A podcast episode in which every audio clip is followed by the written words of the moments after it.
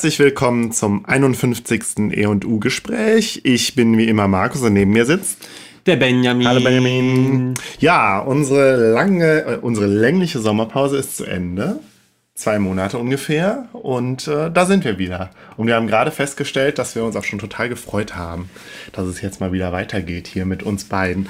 Ja, und, es wird Zeit. Genau, und wir haben auch mal wieder richtig, ein richtiges E&U-Gespräch Classic heute am Start. Nur wir beide bei dir in Köln. Und ähm, ja. Ja. Ja, willst du ich rede nicht über Affen übrigens. Willst du einen, einen Ausblick über Themen geben schon mal? Ähm, ja, du fängst an und redest über ein Buch, einen Roman. Soll ich schon sagen, wie der heißt? Ja. Der heißt Ein wenig Leben von Hanya Yanagihara. Ja, vermutlich äh, spricht man es anders aus, aber das hat uns ja nie geschert. ähm, und ich rede im zweiten Teil über den Film von Renner Fassbinder, äh, Welt am Draht. Und dann gibt es noch einen Nachklapp und unsere Kunstdefinition, unsere neue Rubrik. Ja, aber umgekehrt. umgekehrt. Ja, stimmt. Erst die Kunstdefinition und dann wird's gemütlich. ja. Ja. Ähm, ich habe auch, wir haben auch beide schon ein bisschen Alkohol getrunken. Kann man das davon das verraten?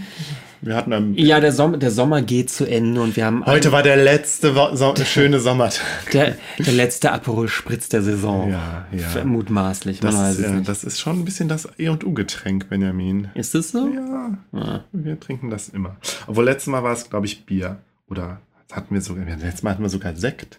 Da war ja unser 50. Ja. Wir haben ja pünktlich nach dem ja. 50. Äh, Pause gemacht. 500 Jahre E&U-Gespräch, ich sag's jetzt nochmal. ja, so. Ähm, fangen wir doch direkt mal an, Benjamin. Genau, ein wenig Leben von Hanya Yanagiara. Die äh, Hanya Yanagiara war oder ist Herausgeberin des Style Magazins, also der Wochenendbeilage der New York Times hat 2013 ihren ersten Roman veröffentlicht, The People in the Trees. Habe ich nicht gelesen. Habe ich krass. auch. 13 den letzten Roman und jetzt direkt so ein riesen Brikett wieder rausgemacht. Genau, 2015 A Little Life. Ähm, 2017 eben unter dem deutschen Titel Ein wenig Leben erschienen. Ist, glaube ich, jetzt gerade unlängst äh, als Taschenbuch erschienen, glaube ich. Ich habe es jetzt nicht recherchiert, aber es liegt jetzt gerade als Taschenbuch überall aus, in, in großen großen Haufen in den äh, Buchläden. Ich finde es ja interessant, wie schnell es bei manchen, bei manchen Büchern geht, dass sie dann als Taschenbuch rauskommen, wenn ich bei anderen ja irgendwie jahrelang darauf warte, dass sie endlich mal als Taschenbuch rauskommen. Und ähm, ich habe das hm. Buch von einem Freund ähm, geschenkt bekommen, der sagte, dass das eben vom Jahr, als das erschienen ist in Deutschland, auch ein ein großes Thema war äh, mit, mit, vielen Buchbesprechungen im Feuilleton und Fernsehsendungen und allem möglichen. An mir ist es ehrlich gesagt vorbeigegangen. Wie gesagt, ich merke es jetzt gerade wieder, dass es überall ausliegt. Mm, und hab's ja vor, vor so zwei Monaten, drei Monaten gelesen.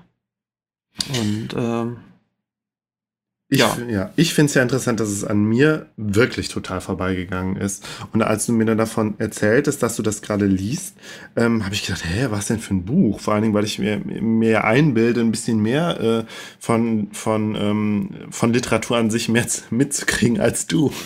Mhm.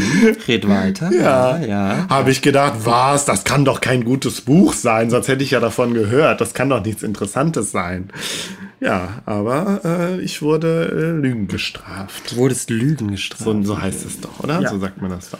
Ja. Das Buch ist ein dicker Wälzer. Es ist glaub, knapp 1000 Seiten ja, oder ist es 955, glaube ich? Äh, hm. 953. Ja, oder noch ein paar mehr. Egal. Also. Ähm, du sagtest schon Bibelpapier, also ist schon, ist schon Wälzer. Hm, ein Schinken. Und erzählt wird die äh, Geschichte von äh, vier Freunden, Jude, Willem, JB und Malcolm, die äh, in New York leben.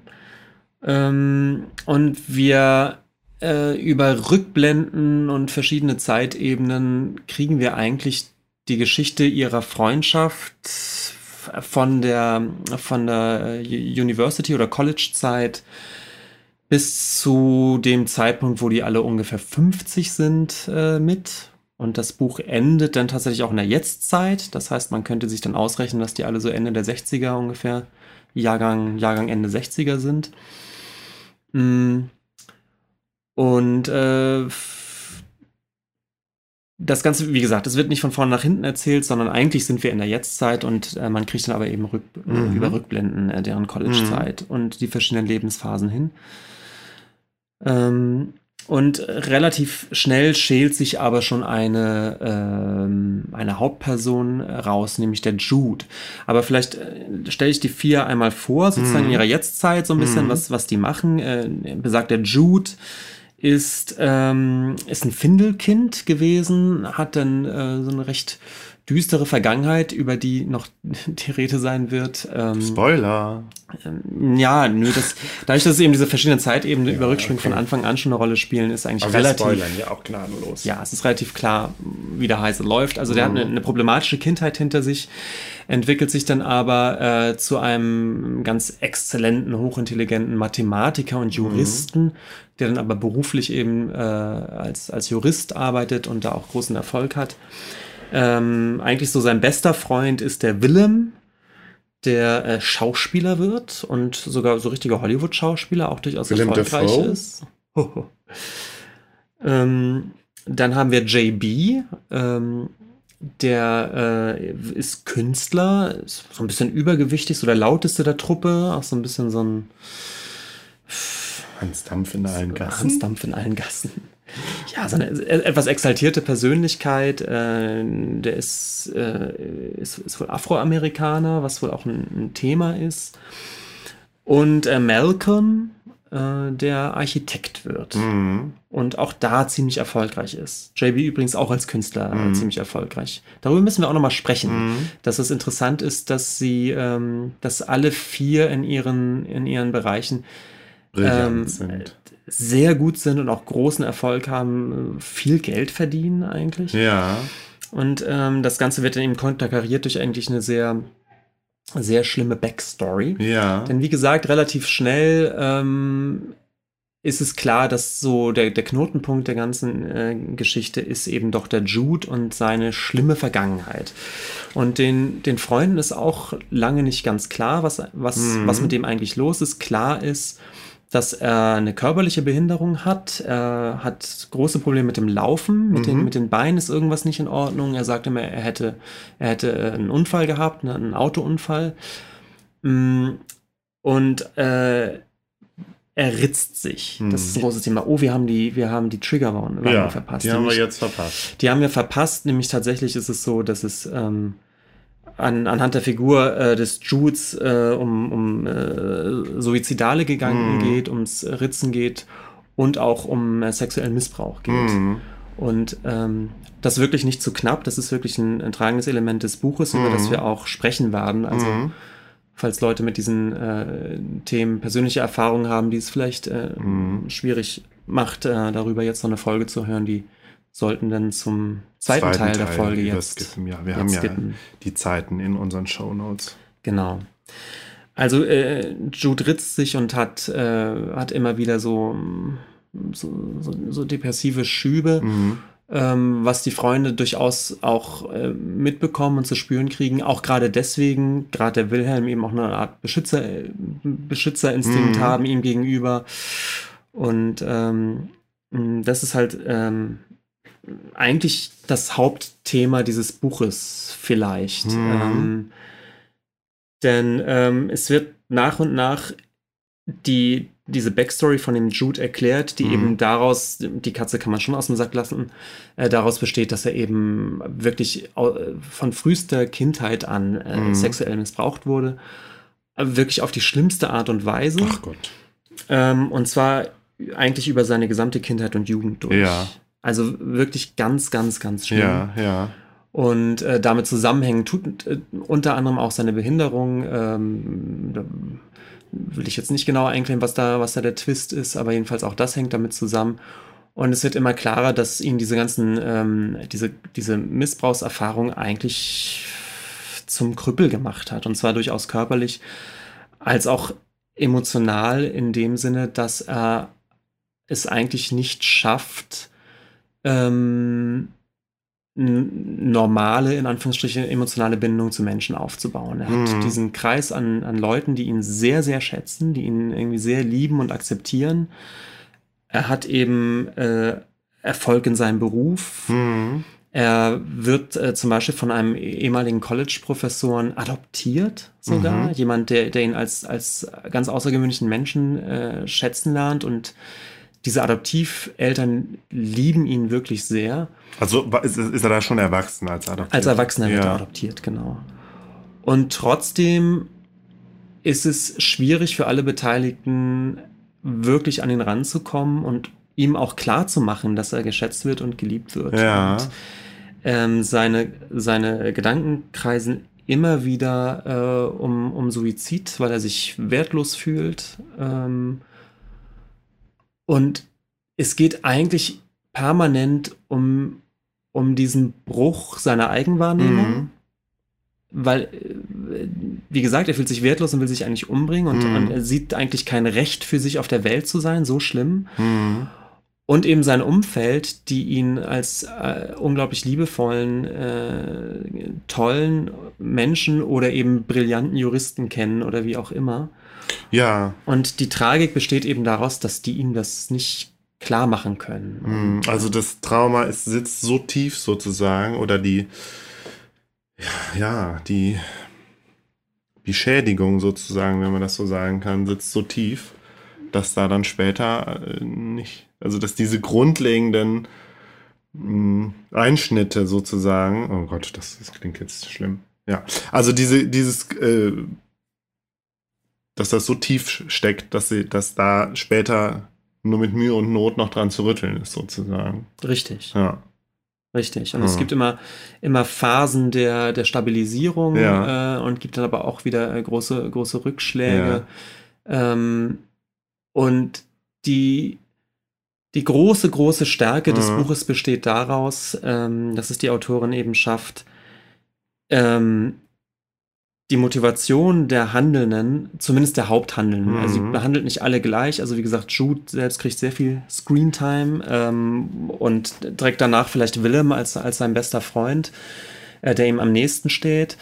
Ähm, und sie schafft es irgendwie so tief in diese Charaktere einzudringen, dass man sie wirklich versteht. Das klingt jetzt wie so ein Allgemeinplatz. krass.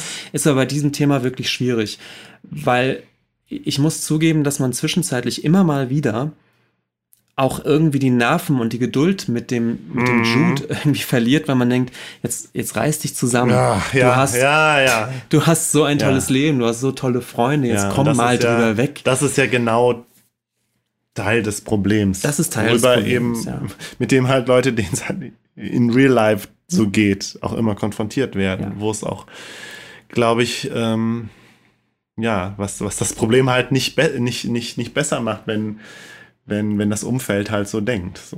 Genau. Im Sinne von, wenn du einem depressiven sozusagen an einen depressiven Menschen heranträgst, ja, guck mal, du hast doch ein perfektes Leben, warum geht's dir denn nicht gut? Das ist halt letztlich genau das Falsche. Ja. Ja.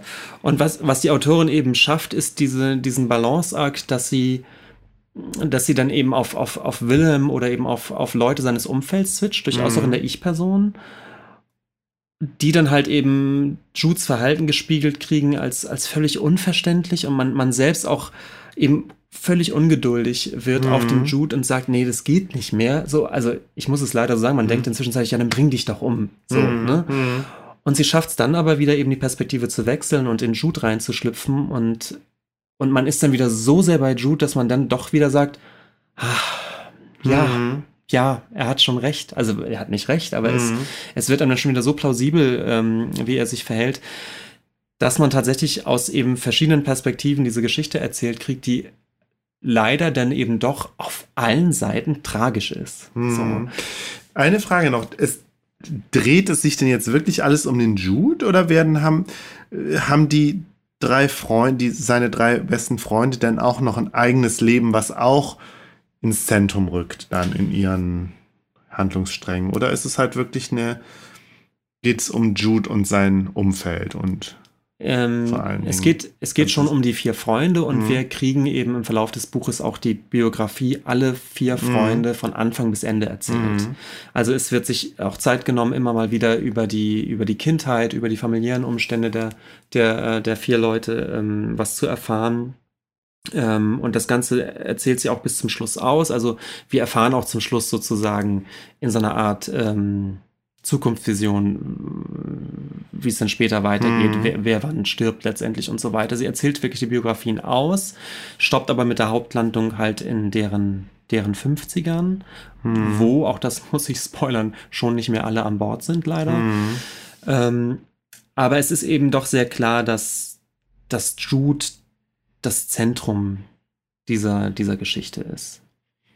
Ja. Und äh, eigentlich ja. die Frage, wie, wie jeder persönlich unterschiedlich damit, damit umgeht. Ähm, das ist eigentlich schon das, das So, jetzt muss ich aber doch fragen, gibt es einen Funke Hoffnung in dem Buch? Oder ist es nur schlimm, es zu lesen? Ähm, es ist, ähm, es ist emotional eben wirklich total ähm, fordernd. Ich habe Ja. mich über weite Strecken nicht wohlgefühlt beim Lesen des Buches. Ja, und das ist ja auch mit eines der, der Gründe, warum du gerne über das Buch reden würdest. Genau, das ist so ein bisschen der, der Punkt. Äh, Es ist, ähm, ich habe, ich habe, es ist immer, tut ja mal manchmal gut, so Amazon-Bewertungen zu lesen, so, Mhm. so Kommentare, weil man so ein bisschen abchecken kann, wie, wie ging es mir selbst in dem Buch und was haben andere so gedacht. Und ich habe mich da durchaus bei einigen Sachen wiedererkannt. Es gab nämlich auch einen Kommentar, der sagte, ähm, es ist schwierig, das Buch irgendwo im, im öffentlichen Nahverkehr zu lesen, weil es einfach Szenen gibt, ähm, wo einen die einfach die Tränen ins Auge schießen oder wo man es einfach weglegen muss, weil man es einfach nicht erträgt gerade. Hm. Ähm, ich habe auch eine Kritik gelesen, der ich mich teilweise anschließen kann.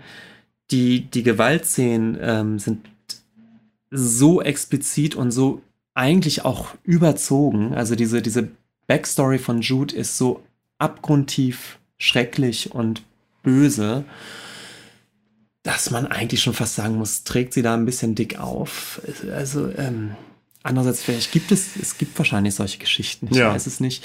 Und trotzdem hat man zwischendurch das Gefühl gehabt, ein bisschen weniger hätte, hätte den Konflikt auch deutlich genug gemacht. Also es wird, ist wirklich fast, fast grotesk schrecklich, was ihnen so Mm. passiert. Äh, weiß ich nicht, ob das Not getan hätte, aber da sie einfach auch eine, eine gute Erzählerin ist und man sehr nah dran ist an den Figuren und sie, sie einfach gut schreibt, nimmt man das Ganze schon ernst genug, als dass man, ähm, wie gesagt, man muss dann einfach äh, ab und zu das Buch beiseite legen. Es ist so, es ist Krass. schwer Ja, also das ist, Ja. das ist krass und ähm, ich überlege halt gerade, hatte ich schon mal ein Buch, das mich so, also so emotional ein, also so eindeutig emotional im Sinne von, ne, wie soll ich das sagen? Also ich habe ich hab Bücher immer mal wieder Bücher, also ehrlich gesagt viel zu selten mal war mal ein Buch dabei, wo ich das Gefühl habe, das berührt mich oder das fast, ich sag lieber, das fasziniert mich. Aber das ist ja wirklich, das ist ja dann doch die große Keule, oder?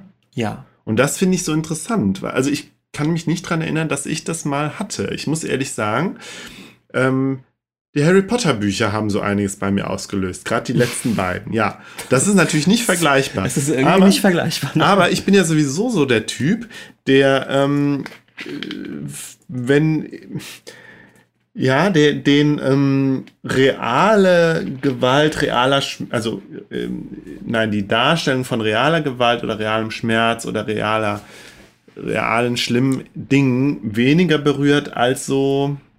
Also dann, es kommt, ne, ich habe dir auch erzählt, bei Game of Thrones, wenn da irgendwas mit den Wölfen ist, dann habe ich direkt Pipi in den Augen. Mhm. Während bei sowas würde ich, glaube ich, eher direkt in, in, in so eine Vermeidungshaltung gehen. Also ich mir, ich habe das Buch ja nicht gelesen, weiß gar nicht, ob ich das am Anfang gesagt habe, aber ich denke, ich spontan, ich lese das nicht. Also, ne, also ganz davon abgesehen, dass mir das viel zu dick ist mit, mit knapp 1000 Seiten. Aber ich habe ja eben nochmal geguckt, das gibt's auch als Hörbuch. 35 Stunden ist mir auch zu lang. Aber ähm, ich habe dann erst überlegt, ja, vielleicht höre ich es mir mal an, aber jetzt, wo du mir das erzählst, und ich meine, ich, hast, du hast mir hast ja vorher nur Andeutungen gemacht, ich, ich werde mir das nicht antun, Benjamin. Nee, und auch zu Recht. Ich weiß auch gar nicht, ob ich eine Leseempfehlung geben kann. Ich, ähm, das, das Buch ist, ist, ist gut. Ja. Technisch, in allem. Ähm, Ja. Und diese emotionale Tiefe muss man ja erstmal erreichen und auch glaubwürdig erreichen, Ja. ohne dass es abdriftet in, in Kitsch oder, oder Klischees oder sowas. Aber es ist knüppelhart. Es ist dann doch emotional knüppelhart. Ähm, aber bevor wir darüber nochmal sprechen, möchte ich doch noch einen, einen Hoffnungsschimmer dann doch Ja. immerhin nennen. Also es ist sicherlich kein Spoiler, das Buch, so wie es aufgebaut ist. Und ich glaube, ganz am Anfang wird eigentlich auch schon so eine wird so ein kleiner Back, ähm, so ein Flashback schon eingeführt. Ja. Es hat auch kein Happy End. Also es ist jetzt nicht so. Ja, gut, ja. So, so funktioniert das Buch halt. einfach Ja, nicht. aber Und so es wird dann vielleicht, vielleicht so klar. funktioniert so auch nicht die Realität. Und gerade diese Form der, ich sag jetzt das schlimme Wort Schicksal, funktioniert vielleicht auch Ja. selten mit einem Happy End. Beziehungsweise das sind dann unsere Hollywood-Vorstellungen, die. Ja. Tja, Ich denke jetzt auch gerade wieder hier an Moonlight, über den wir gesprochen haben, der auch kein Happy End hat. Richtig. So. Und der ja auch eine sehr, ich meine, vermutlich bei weitem nicht so tragisch und schlimm wie das, was hier in dem Buch beschrieben wird, aber der ja auch, ähm, der auch nicht hoffnungsvoll stimmt. So. Also was, was eben ein Lichtblick ist und was auch ein großes Thema des Buches ist, ähm, was ich total schön fand, dass, dass die Autorin verschiedene Arten, ich sag's nochmal so pathetisch, der, der Liebe eigentlich aufzeigt. Wir haben eben einmal die, die diese, mh, diese elterliche Liebe an, anhand auch so einer Mhm. Adoptionsgeschichte, die, die ganz rührend und super toll geschildert ist. Wir haben ähm, dann eben die Freundschaft Mhm. zwischen, zwischen den Protagonisten, aber auch in ganz verschiedenen Ebenen. Ja, also diese, diese Frage auch, ähm, wie, wie tragfähig kann eine Freundschaft sein, auch in Krisenzeiten? Ähm, inwieweit kann man sich eben die Fehler des anderen verzeihen? Ähm, und äh, kann so eine Freundschaft vielleicht eben auch ein, mh, eine fehlende äh, klassische äh, Paarbeziehung oder sowas ähm, kompensieren? Finde ich Äh, übrigens eine total, also total interess eine interessante Idee, die mich, also die mich, mit der ich mich tatsächlich auch auseinandersetzen würde, wenn es nicht in so einem Buch wäre, weißt du, in so Ja, klar. verpackt in so eine Geschichte. Und das ist wirklich ein ganz, ganz tolles Thema, zu, zumal eben die, sage ich mal, die klassische Paarbeziehung, die ja, taucht da schon auf. Also äh, der Malcolm zum Beispiel, ähm, glaube ich, heiratet während des Buches und so. Aber insgesamt, also gerade bei Jude ist es natürlich so ein Issue. Er hat, er hat mit seiner Missbrauchserfahrung ist natürlich alles, was, was mit Sexualität zu tun hat, ein ganz, ganz, ganz, ganz problematisches Feld, Ja. was eben dazu führt, äh, dass er den Großteil des Buches äh, keine klassische, klassische Beziehung führen kann. Es, äh, was ich übrigens auch interessant fand, es wird sogar kommt zur Sprache, dass ihn irgendjemand mal fragt, Jude, bist du eigentlich hetero oder homosexuell? und er keine und Antwort darauf er kann es nicht so richtig Ja. beantworten, äh, weil, weil dieses Ja. ganze Thema für ihn so, so einfach nicht fun Mhm. funktioniert irgendwie. Ähm, interessant sowieso, dass diese, diese normative Aufspaltung in hetero oder homo oder bi total aufgeweicht ist. Mhm. Ich, ich würde keinen der, der handelnden Charakter, der, der vier Hauptcharaktere als klassisch heterosexuell oder, oder klassisch homosexuell betrachten. Mhm. Doch, ich glaube, der JB, der ist homo. Mhm. Und alle anderen sind da, sind da so ein bisschen fluid und Mhm. ähm, das ist kein großes Thema des Buches, aber es schwingt so Mhm. mit und macht das alles sehr leicht. Und Vielleicht eben auch auf, wieder ein Stück weit realistisch. weiß ich nicht, Weißt du nicht? Wie realistisch ist es, dass da, dass da alle so, so fluid sind. Ich weiß es nicht. Es ist mir als positiv aufgefallen und ich finde eben in so einer, in so einer ähnlichen Bandbreite behandelt sie eben das Thema oder dieses Spektrum zwischen, zwischen Liebe und, und Freundschaft und, und alle Zwischenstufen, die es da gibt. Wo ich aber schon auch sagen würde, das ist dann, das ist dann vielleicht nicht, nicht äh, der Hoff, ja, vielleicht doch ist das dann doch der Hoffnungsschimmer. den Genau, das sagte ich ja. Das, mein, ja, das ist, das ist der, der super positive und schöne Aspekt dieses Buches, das abzuhandeln. Und ähm, ja, vielleicht was anderes würde es dann, was anderes wird, es wird auch gar nichts anderes geben können, was gegen so ein, so ein schlimmes Trauma, ähm, was man dem entgegenwirken könnte. So, weil, Ja, ne? weil ich meine, das Buch zeigt ja, ein, ein materiell abgesichertes, beruflich erfolgreiches Leben ist eben kein, keine Kompensation oder keine ähm, Hilfe sozusagen. Es kann dann vielleicht Ja. höchstens die Freundschaft sein oder die, die Liebe oder die, die Zuneigung. Das finde ich übrigens einen interessanten Punkt, weil auch das, das habe ich in der Kritik gelesen, dass es eben, so wie sie auch bei den Gewaltdarstellungen, also ganz, ganz tief in die Trickkiste greift, ist es auch bei dieser, dieser Schilderung ähm, der Karrieren dieser, dieser vier Mhm. Leute, die alle so ein bisschen drüber sind. Also der Mhm. Malcolm kann nicht einfach nur Architekt sein, er ist dann schon Star-Architekt, ne? Weißt du, woran Und- ich gerade denken muss, wenn schon, wenn ich das unterbreche, aber das so ein bisschen erinnert mich das auch an Stephen Kings S. Da ist einer ja auch Architekt und das sind auch so Jugendfreunde. Ja, es ist jetzt, es ist jetzt weit hergeholt, aber irgendwie, die haben dann ja auch zum Teil ihre krassen Karrieren und einer ist Architekt. Na gut, ist vielleicht, ist, ist zu, zu weit hergeholt, aber. Und der Wie kann JB ist als Künstler dann eben auch Ja. richtiger, äh, der wird so ein Star-Künstler mit, mit MoMA, Retrospektive Ja. und allem. Der Wilhelm das Gleiche, der ist nicht einfach nur Schauspieler und kann davon gut leben, sondern der Er ist, dann Willem schon, Dafoe. der ist dann äh, weltbekannter Hollywood-Schauspieler. Ja. Und äh, Jude ist eben nicht einfach nur Jurist in irgendeiner Kanzlei, sondern der macht die riesengroße Ja. Wirtschaftsjuristerei äh, in so und so. Ähm, und ich habe mich auch gefragt, was soll das? Warum müssen die alle in so Lofts und Architektenhäusern leben? Ähm, aber irgendwie ist das natürlich, glaube ich, wollte sie aus dem Weg räumen, dass die irgendwie, also dass das Alltagsleben für die in irgendeiner Weise materiell ein Problem darstellt. Also sie, sie enthebt die so sehr, so Mhm. materiellen Alltagsproblemen, dass sie sich dann eben komplett auf diese emotionale Schiene äh, einlassen kann. Naja, wobei, wobei es in der Realität ja dann doch Korrelationen gibt, weißt du, zwischen Depression und materiell, äh, materiell schlechter Situation, so wenn du so willst. Das ist ja dann doch in der Realität klar. hängt das oft öfters zusammen.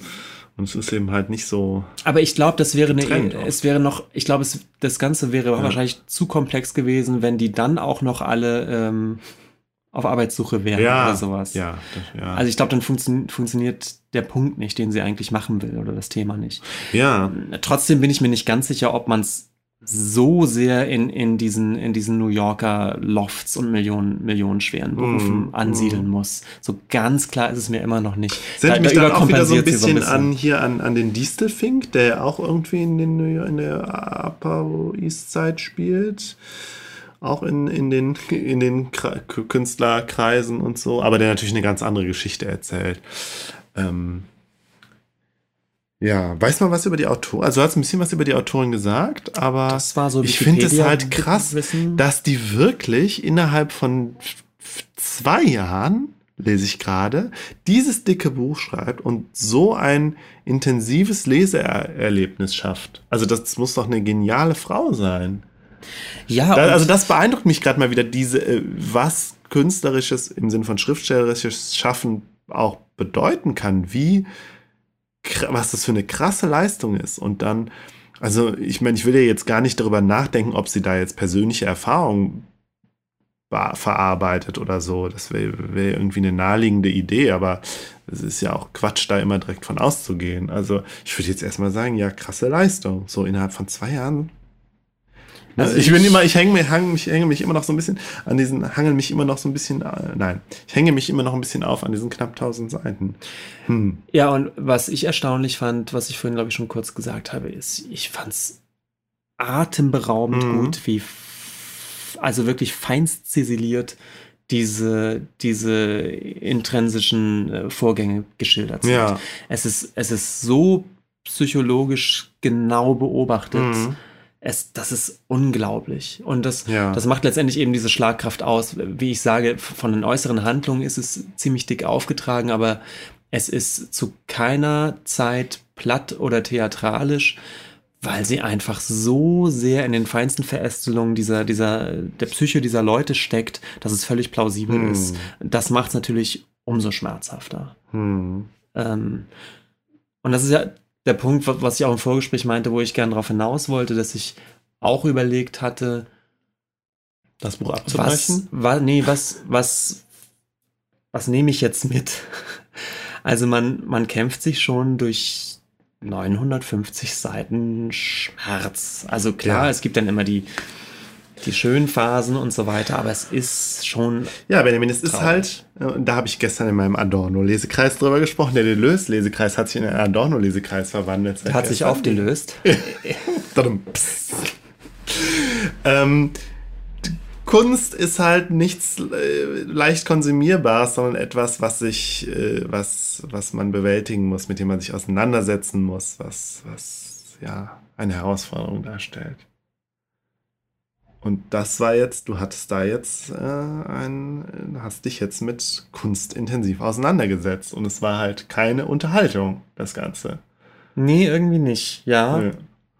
Und trotzdem hat man ja immer die Hoffnung, wenn man schon, schon leidet an mhm. einem Kunstwerk, dass man, mh, mm, ich weiß nicht, eine Lehre draus ziehen kann oder dran wachsen kann? Oder kann man sich was rausziehen? Das bespreche ich mal in meinem Adorno-Lesekreis nächstes Mal. Und wir, wir hatten so eine ähnliche äh, Diskussion ja bei Lars von Trier. Ja, ne? genau, über den Dogville. Und da war es ja auch so, da hast du, ich meine, da ging es dir auch so ein bisschen drum um die Frage, warum tue ich mir sowas überhaupt an?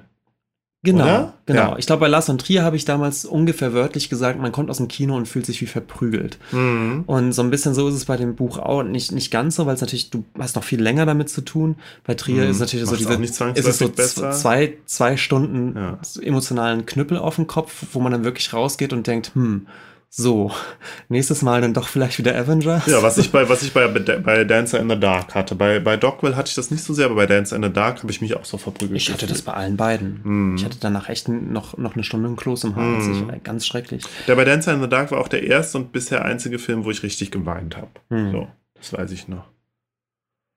Und ich meine, es gibt ja, es gibt ja Bücher, die oder, oder Filme, wo du wo du das Gefühl hast, es, es hat, es, es, macht irgendwie vielleicht pädagogisch was mit einem im Sinne von, man, man sieht irgendwas als Schlimmes. Bildung, Benjamin. Als Bildung. Bildung. Man, mhm. man sieht irgendwas Schlimmes und merkt dann aber auch, aha, ich, ich muss auf die und die Sachen vielleicht besser achten. Oder gibt es eine Möglichkeit, dass ich mich anders verhalte, damit, damit andere Leute sich nicht schlecht fühlen oder irgendwas, was man sich rauszieht. Mhm. Und das hat Lars von Trier zeigt das nicht auf, mhm. finde ich. Und äh, bei Jana Gihara ist letztendlich auch so ein bisschen dieses Gefühl, sie zeigt jetzt auf, wie, wie, wie toll diese Freundschaften funktioniert, wie, wie, wie, wie stark Liebe sein kann. Mhm. Und trotzdem wird man das Gefühl nicht los, es bringt ja alles nichts. Mhm. Es, das, das Leiden ist trotzdem unendlich. So. Das mhm. ist schon schwierig. Ja, ja. Ich denke jetzt aber tatsächlich darüber nach, also ich möchte nicht das gleiche Leseerlebnis haben wie du, aber ich fände es ja doch toll, auch mal ein ähnlich intensives Leseerlebnis mal wieder zu haben, wenn auch nicht eines, das mit Schmerz in Verbindung steht. Und da frage ich mich, geht das? Was, geht was das? Lustiges? Oder? Was Lustiges, weiß ich nicht. Ja, lustige Bücher. Ich würde nie ein lustiges Buch lesen. Also ein Buch, was. Das weiß ich nicht. Hätte ich kein Interesse dran. Nee, aber ein, ein ja.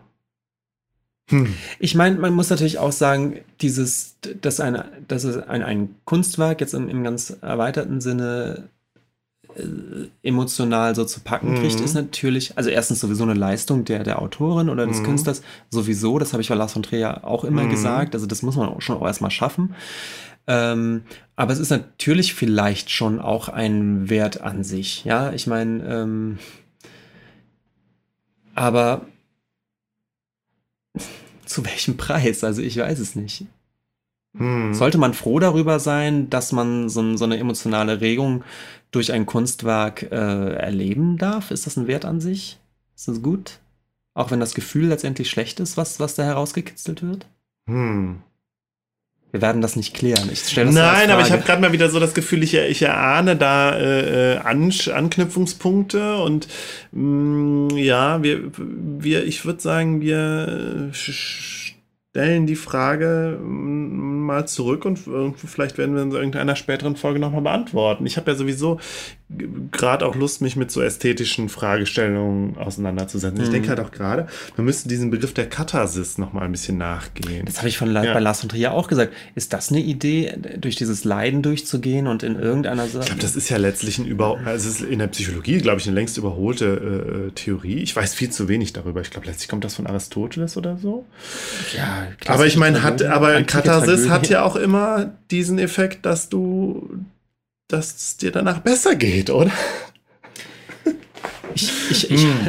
ich, ich kenne mich da zu wenig aus, ja. was, wie genau das ah, funktionieren ja, soll, ja. ob man da gestärkt hervorgeht aus der emotionalen, nachempfundenen Krise. Ich wollte vielleicht noch einen Bogen spannen äh, zu einem Film, den wir beide nicht gesehen haben, nämlich äh, zu Utöya, der jetzt gerade im Kino anläuft. Ah ja, das stimmt, habe ich gewundert. Ich habe das nämlich als Stichwort hast, stehen. Ähm, äh, Utøya ähm, ist ja die filmerische Auseinandersetzung ähm, mit dem Amoklauf äh, 2011 oder dem, Dem Attentat. Attentat von- ist es, von- glaube ich, er eher. noch? äh, Anders Breivik, ja. der letztendlich ja auf, auf, auf einer kleinen Insel 69 Jugendliche und Betreuer erschossen hat. Ja, Ähm, ich glaube, die Geschichte äh, kennen ja bekannt, alle. Ja. Und der, ähm, der Regisseur Erik Poppe dreht nun in Echtzeit 90 Minuten lang wohl auch ganz, ganz, ganz nah Ja, subjektiv angucken, an, an einem der Opfer dran, Nee. dieses Attentat nach. Nee. Und ich habe den Film, wie gesagt, nicht gesehen und ich glaube, ich will den auch nicht sehen, weil die, diese, die, die Pressestimme und alles, was ich bis jetzt an Kritiken äh, gelesen, äh, gelesen habe, gehen in genau die Richtung, die wir jetzt auch gerade aufmachen. Ja. Du bist sehr nah dran, du bist völlig intensiv in diesen, in diesen schrecklichen Geschehnissen. Und es ist nur schrecklich und äh, filmerisch ist das alles äh, gut gemacht, aber eben zu dem Preis, dass du eben 90 Minuten lang Todesangst hast. Aber ich finde, wir sind da auch ganz nah wieder bei so einer Diskussion um so diese, diese äh, Folterporn, äh, äh, äh, Horrorfilme. Die ja auch genau, also nicht genau, aber die auch mit, mit, einem ähnlich, mit einer ähnlichen starken Sensation, mit stark, ähnlich starken Eindruck arbeiten und nur damit und damit auch einen ganz krassen Effekt erzielen, der mich, mich auch dazu, bringt, diese Filme nicht, nicht zu Äh, gucken. Klar, aber bei den Folterporn-Geschichten ist es natürlich noch, Es noch ist halt Fiktion. an dieser Fiktion, an diesem Ja, Horrorfilm, aber ich finde, es ist halt- es ist halt möglich so und es ist halt auch nicht Fiktion, aber es ist nicht unrealistisch. Das ist es halt. Was, weswegen ich, die ich auch dachte bei. Etelia so folgendes, also im Mhm. Sinne von, von Erziehung oder Bildung, Mhm.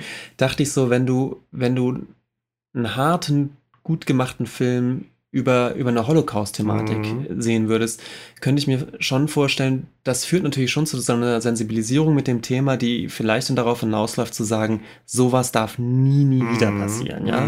Mhm. Mhm. Bei Utøya denke ich schon wieder, was zieht man sich da raus? Weil das ist natürlich, ähm, dass es Menschen wie, wie Anders Breivik gibt. Man kann natürlich jetzt sehr abstrakt konstruieren, dass es natürlich auch irgendwie was, was ein, ein, ein gesellschaftliches Mhm. äh, Zeitgeistphänomen ist, dass es so einen Menschen hervorgebracht hat und dagegen muss man angehen. Aber das ist doch schon sehr konstruiert. Ich glaube, unterm Strich muss man sagen, kann ich mir da wenig rausziehen, ähm, zu sagen, ich persönlich kann etwas dagegen bewirken, dass sowas wie Utøya nochmal Mhm. passiert. Und dann wiederum frage ich mich schon, warum, warum soll ich mir das antun, 90 Minuten in der Opferperspektive mitzuleiden? Ja. Ich ärgere mich gerade so ein bisschen, dass ich mit meinem Adorno-Studium noch nicht weitergekommen bin, weil ich glaube, dann könnten wir diese Frage jetzt auch beantworten. mit Adorno zum Beispiel, zumindest. Ja, da können wir ja vielleicht nochmal anschließen. ja, dann. mal gucken. Mal gucken. Mit Adorno gegen Folterporn. Äh, ich habe noch aufgeschrieben Patrick Melrose. Ich glaube, so heißt die Serie. Das ist so eine äh, aktuelle Serie, die ich auch nicht geguckt habe, aber die auch um, ich glaube, es geht auch um einen jungen, recht erfolgreich, also einen recht erfolgreichen jungen Mann, gespielt von Benedict Cumberbatch. Der auch, äh, ich glaube, nicht eine ganz so schlimme Geschichte hinter sich hat, aber auch eine von zumindest emotionalem Missbrauch. Und äh, es auch eben um seine Auseinandersetzung, um die Auseinandersetzung mit seiner Vergangenheit geht. Wenn ich das jetzt so richtig, ich habe das jetzt nur mal im KulturpessimistInnen-Podcast gehört, Mhm. äh, über die, haben die über die Serie geredet, wo ich auch direkt habe gedacht, ich gucke mir das nicht an. Ähm, ja, da fühlte ich mich jetzt direkt dran erinnert. Und das ist auch eine, also das ist auch, basiert auch auf einer, einer Romanvorlage. Mhm. Ja, Gut, jetzt haben wir aber einen, einen, einen großen Klops hingelegt. einen großen Klops, Klops hingelegt. Machen, wir spielen einfach die Pausenmusik und fangen nochmal frisch in die zweite Hälfte an. Genau. Ja, so machen wir das. Vielleicht trinken wir auch noch ein bisschen Alkohol. Ja, ein halbes Bier. Ja, Bis gleich. bis gleich.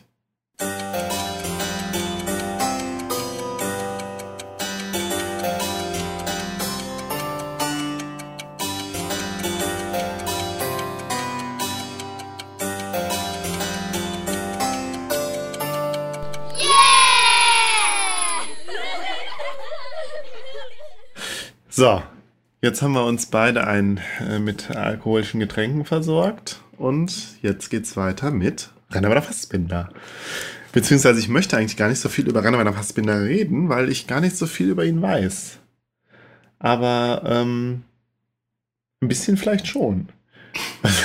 Benjamin, was weißt du über Rainer Fassbinder? Ich verwechsel den immer mit, ich wollte gerade sagen Roman Herzog, aber da hätte ich schon doppelten Fehler drin. mit Werner Herzog. Mit Werner Herzog. Ja, ich, ja es ist ein, aber einer der Herzog großen deutschen Regisseure, aber ich, ich Ja, kenn, aber Werner Herzog lebt noch. Ich, ich bin ja, nee, ich bin ja nicht so, ich bin, ja, ich bin ja nicht, nicht so, ich bin kein Cineast, ich kann dazu nichts sagen. Ja, äh, übrigens interessant, dass auch in der deutschen Filmpodcast-Landschaft, die ja doch sehr groß ist, ähm, bis jetzt noch kaum über Rennermann Fassbinder gesprochen wurde. Ich ziehe das jetzt durch. ähm, der ähm, hier, die Second Unit haben mal eine Folge über einen Dokumentarfilm über Fassbinder gemacht. Hör auf. Ähm, und sonst aber, es gibt jetzt noch keine, also ich meine, das, das Werk von ihm ist ja sehr groß, hat er unglaublich viele Filme gemacht. Ähm, aber irgendwie hat sich da die deutsche Podcast, äh, Film-Podcast-Landschaft noch nicht drauf gestürzt. Ähm, Fassbinder ist für mich halt auch so ein bisschen so ein Fall von ähm, Hochkultur, die ich immer so als, wo ich immer so Berührungsängste mit hatte, ein Stück ja, weit. Oder das. Total. Ach ja, interessant, dass du mir direkt dazu stimmst. Also ich weiß, der war mir irgendwie auch schon, ist, ist mir lange ein Begriff, vielleicht sogar als Kind hat, sagte mir der Name was. Ich, vielleicht habe ich irgendwann mal eine Dokumentation über den geguckt im Fernsehen. Oder irgendwie war der mir ein Begriff wirklich als dieses Enfant terrible, als so ein, also berühmt berüchtigt irgendwie so ein Stück weit. Irgendwas war mit dem. Ich kann es auch im, im, im, Nachhinein jetzt nicht genau ähm, ähm, auf irgendwas, an irgendwas festmachen, was da jetzt war. Ich meine, ähm, aber der steht ja auch für, für so eine Art von, glaube ich, Autorenkino, was viel näher am, am Theater und der ja, Hochkultur kommt, dran also, ist, kommt als aus ein Unterhaltungsfilm. Theater, genau. Und ich bin ja nun mal ein aber Typ halt der Unterhaltungsfilme. Also ich meine, ich habe mich jetzt wirklich ja dezidiert nicht mit Fassbinder auseinandergesetzt und ich wollte jetzt einfach erstmal nur über mein Bild oder mein Image über Fass, von Fassbinder reden. Ich meine, vielleicht reden wir irgendwann nochmal über Fassbinder, aber vielleicht auch, ich glaube auch eher nicht.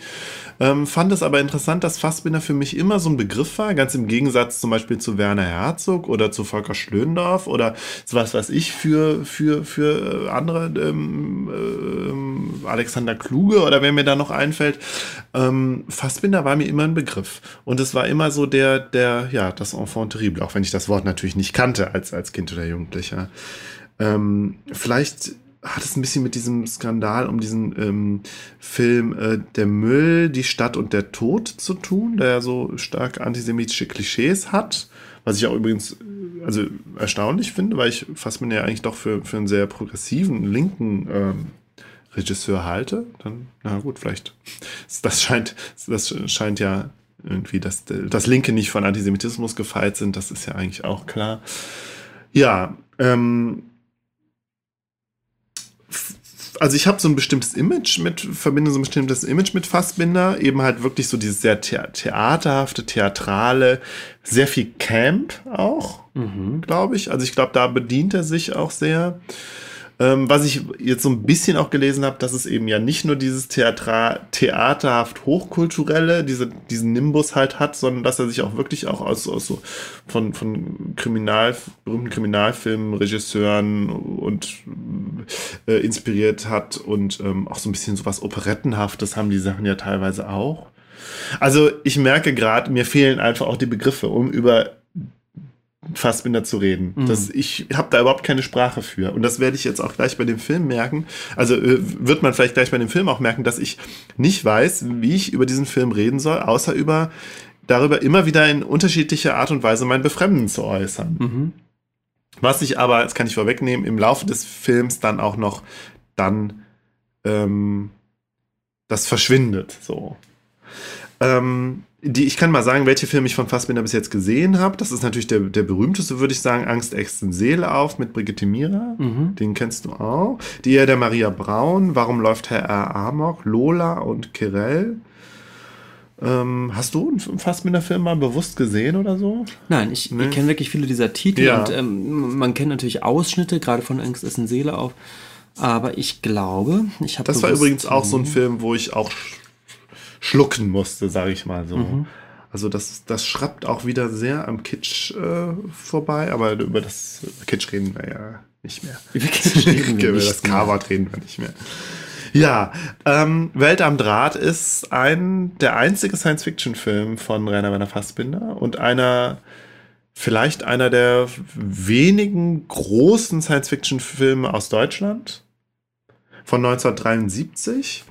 Lief im Fernsehen, lief, äh, ich glaube, im Z, nee, in der ARD. Ähm, und in zwei Teilen und ist eine Verfilmung eines des Buchs Simulacron 3 von Daniel F. Galui oder Galou. Ich habe jetzt mal wieder nicht geguckt, wie man den ausspricht. Das Buch habe ich nicht gelesen. Und ähm, das Buch wurde übrigens 1999 nochmal verfilmt unter The 13th Floor, unter anderem mit Armin Müller-Stahl. The 13th 13th Floor. Floor. Woher, woher kennt man diesen Film, Benjamin? Wie ist, warum ist der bekannt? Welt am Draht? Nein, The 13th Floor. The 13th Floor? Gab's das, gab's mal, gab's da mal eine Verfilmung, oder was? Nein, das ist, das ist die, Verf- die zweite Verfilmung von diesem Buch. äh, das Durch das nicht. Lied Join Me in Death von Him. Would you join me Ja, in the- GZ. Äh, nein, nein, nein. Ähm, den Film habe ich damals gesehen, fand ihn eigentlich gar nicht so schlecht, aber ich glaube, er wurde ziemlich verrissen. Und ich kann mich auch überhaupt nicht mehr, also ich kann mich nur ganz vage an den Film erinnern. Und ähm, Selbst. Kulturpodcaster sagen jetzt übrigens zerrissen. Filme werden zerrissen jetzt. Ja. Ein in der Luft zerrissen. Nee, zerrissen.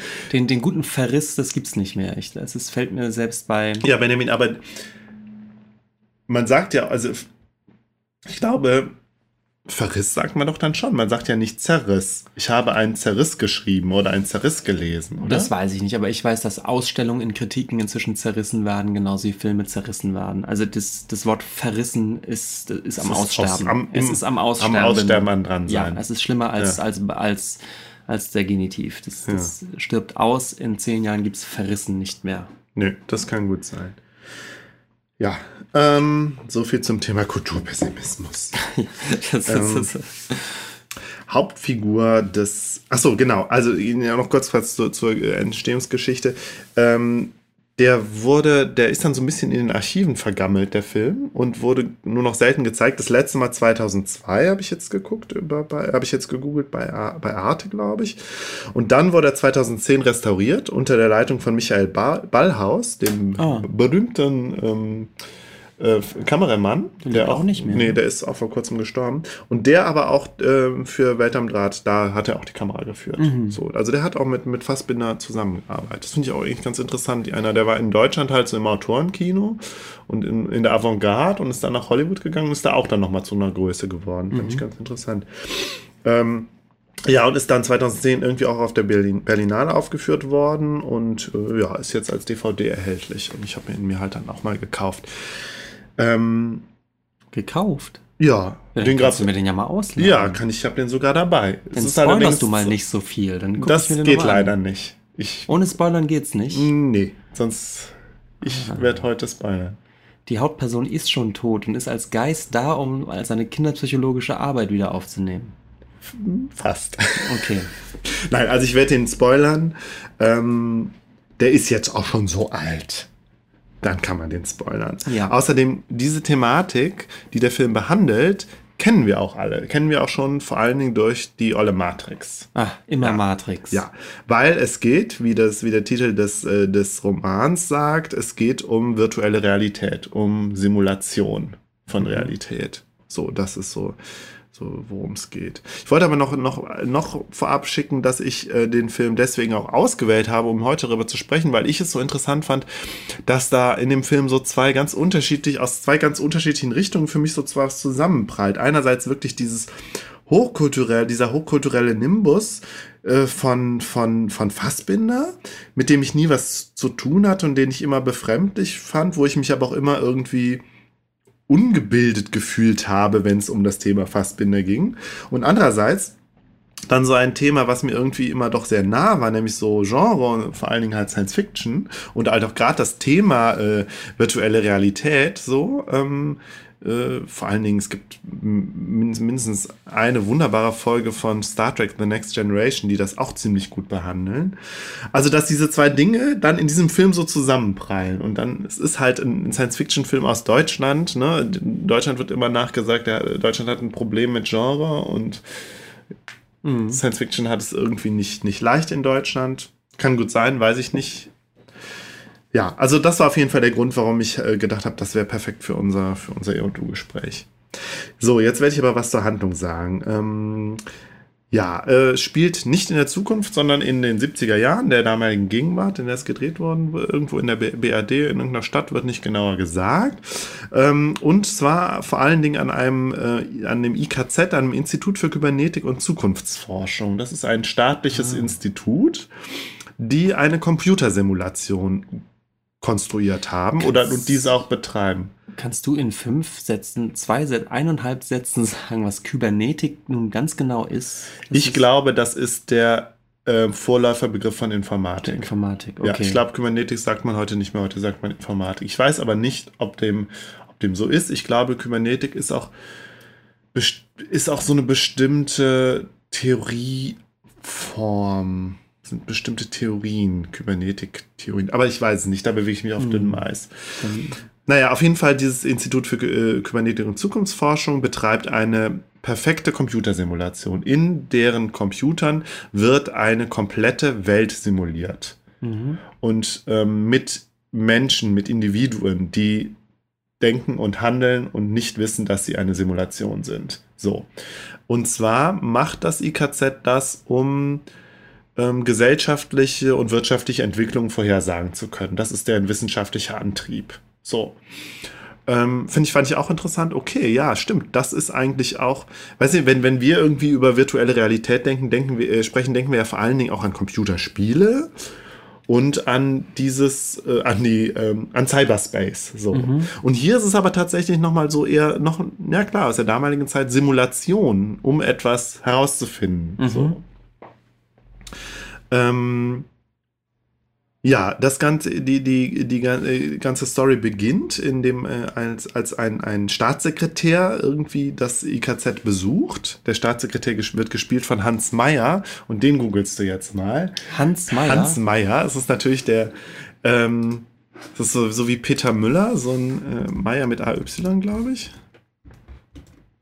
Oder mit AY, guck mal. Nee, da, Hans Meyer Schauspieler, geh mal da drauf. Und dann ähm, wirst du den bestimmt erkennen. Nee, das ist er nicht. Guck mal bitte mit AI. Guck mal mit AI. Hans, mit AY meine ich. Das eher und Ist er nicht von Loriot? Ach ja, ist er, aber er taucht nicht auf. Warum taucht er hier nicht auf? Haben wir das jetzt doch falsch geschrieben? Ich glaube, ähm, ich habe das Gesicht aber. Nee, da, da ist er. er. Ja, da. Das ist da Erwin Lindemann. Ja, Erwin Lindemann. Und das ist so lustig, dass dieser Film beginnt mit Hans Meyer und ich mich in diese 70er Jahre Fernsehwelt zurückversetzt fühlte, die ich ja vor allen Dingen durch Loriot kenne. Ja. Ne, weil Loriot habe ich damals geguckt und, und deswegen auch direkt dieser Entfremdungseffekt. Äh, ähm, der, der entsteht, als ich diesen Film angemacht habe, während ich ihn beim ersten Mal auch übrigens gar nicht ähm, durchgeguckt habe, sondern erst jetzt. So, jetzt klickt das mal bitte weg, das denkt mich ab. Gut. Dankeschön. Ja, ähm, und äh, da, äh, der Chef des IKZ ist, äh, der heißt Siskins und ist so ein bisschen so ein dandyhaft, jovial, leicht schmieriger Typ, der immer so ein suffisantes Grinsen äh, äh, drauf hat. Und ähm, dann gibt es den technischen Leiter, Professor Vollmer, und der ähm, ist, äh, erscheint bei diesem Besuch des ähm, Staatssekretärs ein bisschen seltsam. Erzählt seltsame Dinge, verwirrend und wirkt wirklich so ein bisschen neben sich stehend. Und nach dem Besuch des ähm, Staatssekretärs kommt äh, Professor Vollmer unter mysteriösen Umständen ums Leben. Mhm. Irgendwie, sie, sie, man hat das, man denkt, er hat irgendwie einen Stromschlag bekommen oder so, als er in, den, in die Computerzentrale gerannt ist. Weiß man alles nicht. Er hat einen Vertrauten, einen Freund namens Lause, Günther Lause, dem er irgendwie noch ein Geheimnis anvertraut hat. Aber wir wissen nicht was. Ja, und jetzt ist Vollmer halt tot. So, das war so ein bisschen der Prolog. Ähm, dann geht es halt tatsächlich weiter mit der wirklichen Hauptfigur Fred Stiller, gespielt von Klaus Löwitsch, kennen wir als Peter mhm. Strom. so ein bisschen der deutsche James Bond, wie ich gelesen habe. Also es ist ein relativ ist ja ein bekanntes Gesicht irgendwie. Und er spielt tatsächlich so ein bisschen so eine James Bond-hafte Rolle, ist aber auch immer so ein bisschen so ein grüblerisch, so ein bisschen mehr so wie, wie so, so ein Hardboiled-Detective-Typ manchmal, obwohl er Wissenschaftler ist. Das kommt übrigens gar nicht so, so rum, dass er wirklich auch Wissenschaftler ist. Er ist mehr so ein, so ein Detektivtyp. Was vor allen Dingen daran liegt, dass er jetzt, dass er ähm, die Nummer zwei, also oder beziehungsweise die Nummer drei war in diesem, in dieser, äh, in diesem IKZ und jetzt zum technischen Leiter als Nachfolger von Vollmer berufen wird, als Nummer zwei. Und ähm, aber ganz jetzt irgendwie rausfinden will, was, warum ist der jetzt gestorben, der Vollmer? Und dann trifft, trifft er auf einer Party des, von Siskin, trifft er diesen Lause und der macht ihm dann auch komische Andeutungen. Ja, äh, Vollmer hat irgendwas herausgefunden und dann auf dieser Party verschwindet Lause dann von einem Blick auf den anderen.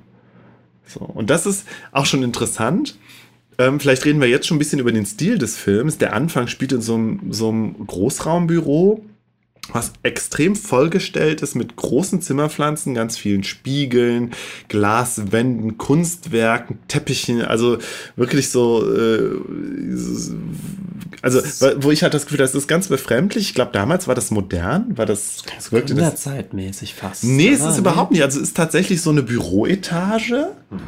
äh, eine moderne Büroetage und die haben auch, ähm, glaube ich, viel tatsächlich in Paris gedreht, weil da ähm, ähm, weil es da architektonisch moderner war als in Deutschland und man da was dreh, da äh, äh, was zeigen konnte, was man in Deutschland gar nicht so zeigen konnte an Architektur. Gut, weiß ich jetzt aber nicht, worauf sich das be bezog. Ähm, das kann, du googelst jetzt gerade nochmal nach Bilder. Die Bildersuche. Ja, aber da sieht man, so ein Interieur mal sieht, aber nicht nee, so richtig, das sieht man ne? da gar nicht so sehr. Ähm, aber jetzt, wo wir das gerade haben, es ist halt wirklich sehr wenig. Ähm, es ist wenig Futur, es ist eigentlich praktisch gar nichts, gar keine futuristischen Bauten oder so. Es gibt halt einen Computerraum, der ist so ein bisschen futuristisch. Hier sehen wir gerade auch, wo diese Party stattfindet. Das war auch geil in so einem, in so einem, ja, gut, es sieht aus wie so ein, 70s. das ist das der ist 70s und es ist halt aber auch sehr Fassbinder. Also Fassbinder hat natürlich dann auch immer seine halbnackten Männer und Frauen irgendwo rumlaufen, wenn irgendwo Party ist. Und ähm, die sind auch manchmal lustig geschminkt, so ganz, also öf öfters taucht mal so ein Mann auf, der so komplett, also Männer auf, die so komplett weiß geschminkt sind im Gesicht. Und ja, es ist dann so sehr Camp, muss man sagen. Und die Leute stehen halt immer und starren in die Gegend und dann reden sie und gucken sich nicht dabei an und es ist halt so sehr, ja, so sehr artifiziell irgendwie. Ja, und es ist so sehr gekünstelt. Sehr, genau, sehr gekünstelt und das war halt das, was ich befremdlich fand. Hier sehen wir auch nochmal ähm, Bilder von, ähm, wo Leute in Spiegel gucken. Das ist auch so eines der zentralen Motive. Klar, irgendwie Reflexion kann man ja dann vielleicht auch assoziieren mit dem, was da später passiert. Ähm, ja, ähm, ich gucke mal gerade, was ich mir noch aufgeschrieben habe. Ich habe so, so äh, Dringshüte und Hierarchien war so mein erster Eindruck. Die Leute stehen rum und gucken ins Leere. Mhm. Männer sind entweder steif oder schmierig. Und warum ist die Bedienung in dem Café so aufgedonnert und trägt einen Schleier? Also tatsächlich, manchmal bin ich da über Sachen gestolpert, wo ich gedacht, warum ist das da jetzt? Das hat überhaupt keinen Sinn ergeben. Aber vielleicht hat es Sinn ergeben, wenn man eben Fassbinder kennt und versteht. Und das tue ich halt nicht. Mhm. Übrigens, die Schauspieler waren auch, der hat ja so ein, so ein Ensemble gehabt, der, der ähm, Fassbinder. Und da tauchen halt ganz viele auf aus seinem Ensemble. Löwitsch hat, glaube ich, auch bei mehreren Büchern mitgespielt. Ja. Ähm, das ist wie bei Nolan. Ja, es gibt so mehrere, die mit. Äh ja, so, ich gehe jetzt in der Handlung mal ein bisschen schneller voran. Ich werde ja auch spoilern, habe ich ja, glaube ich, auch gesagt. Also, ähm, diesen Lause kennt auf einmal niemand mehr. Mhm. Und ähm, der, ähm, der Stiller hat so beginnt so langsam irgendwie so ein bisschen so ein Verdacht zu hegen. Also er ist nicht, sich, sich nicht so ganz sicher. Es, er beginnt paranoid zu werden irgendwie. Und er hat so die Vermutung, dieser Siskins, der Chef, führt irgendwas im Schilde. Und es wird so klar, der ist anscheinend irgendwie korrupt und obwohl er ja ein staatlicher Angestellter ist, hat er irgendwie, pflegt er, pflegt er irgendwie Kontakte in die Wirtschaft, in die Stahlindustrie. Da hat er irgendwie einen Bekannten, Hartmann oder so. Und ähm, will jetzt, und das sagt er dann irgendwann im Stiller auch ganz klar, er will für die Stahlindustrie, will er Informationen aus der Simulation rauskriegen, damit die Stahlindustrie weiß, wie sie investieren muss. Mhm, so. Mhm. Und ähm, die ganze Geschichte entwickelt sich halt in so zwei Richtungen. Einerseits geht's halt, ist es so eine Thriller-Handlung, wo es irgendwie so, wo es darum geht, ja, was ist denn jetzt mit diesem Siskins und sein, äh, sein, seiner Korruption und so und ist, ist er vielleicht irgendwie in kriminelle Machenschaften verwickelt? Und das andere ist dann die Science-Fiction-Handlung oder wo es dann wirklich so metaphysisch wird wo es dann um diese virtuelle Realität geht. Mhm. Und dann tauchen wir irgendwann dann auch in die virtuelle Realität ein, weil, ähm, also das ist nicht so ganz klar, das wird nicht so ganz klar geäußert am Anfang, aber Stiller scheint irgendwie so, ein, so eine Ahnung zu haben und dann setzt er, geht er in diese Computerzentrale, setzt diesen Helm auf und taucht dann in die virtuelle Realität ein. Übrigens auch ganz interessant, die ersten Bilder, die man aus der virtuellen, virtuellen Realität sehen, sind auch aus seiner Ego-Perspektive. Er sitzt in einem Bus und fährt durch ein super hässliches Industriegebiet. Das fand ich auch, fand ich auch lustig. Und da gibt es dann aber irgendwie einen Störfall und er muss wieder rauskommen aus der virtuellen Realität und dann hat er aber auch selber nochmal äh, in der Re seiner Realität irgendwie mal so einen Aussetzer, wo er auf, auf der Straße fährt und hat irgendwie so eine Bewusstseinstrübung. Und man hat schon das Gefühl, aha, das sind die Fehler in der Matrix, die sich da bemerkbar machen. Mhm, mh. Ähm, und dann ähm, geht er irgendwann nochmal in die virtuelle Realität und ähm, nimmt dann Kontakt auf zu einer Kontaktperson. Und das ist eine, eine simulierte Perso Person, die sich ihrer Simuliertheit bewusst ist. Gespielt von Gottfried John oder Gottfried John, ich weiß übrigens nicht, wie, der, wie man den ausspricht.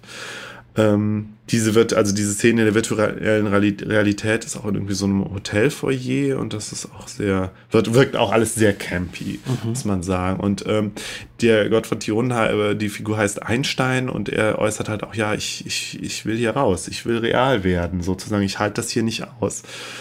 Und ähm, ge genau, es war nämlich so, dass, dass Stiller ähm, so Hinweisen von Lause und Vollmer hinterhergeht, dass es irgendwie um diese virtuelle Realität gibt. Da gab es wohl eine, eine simulierte Persönlichkeit namens Nobody, der ähm, gelöscht werden musste, weil er sich auch der Simulation bewusst wurde und darüber halt verzweifelt ist. Und dann haben halt die, die Computersteuermenschen gesagt, wir, wir löschen den. Aber geht das, ohne dass das Umfeld der anderen äh, Das ist ja genau die Simulation Frage. Das, das ist ja genau die Frage. Wenn, wenn das, also das zu tarnen innerhalb der äh, virtuellen Realität ist halt mit einer der der Plotpoints halt auch. Mhm. So. Weil ähm, jetzt drängt sich natürlich uns Zuschauern auch so ein bisschen schon die Idee auf, hm, was ist denn, wenn auch die Realität von Stiller, die Realität, die wir selber sehen, auch vielleicht nicht ganz real ist? Und so endet der erste Teil. Ähm, ein, ein Freund von, von Stiller, der Techniker, also einer der Computertechniker äh, namens Walfang, ähm, scheint sich irgendwie verändert zu haben. Und dann hat Stiller direkt die Idee, okay, da hat also der Einstein geschafft, in die Realität zu kommen. Er hat irgendwie mit diesem Walfang das Bewusstsein getauscht. Das ist so ein bisschen so ein Zaubertrick, der nicht näher erläutert wird. Und ähm, hat es dann halt geschafft, in unsere Realität zu kommen. Sagt Stiller dann aber, ja, und ich weiß halt auch, dass auch deine Realität nur eine Simulation ist. Woher das weiß, weiß ich, habe ich jetzt vergessen, weiß ich nicht mehr genau. Und mit dieser, mit diesem schockierenden Cliffhanger endet der erste Teil.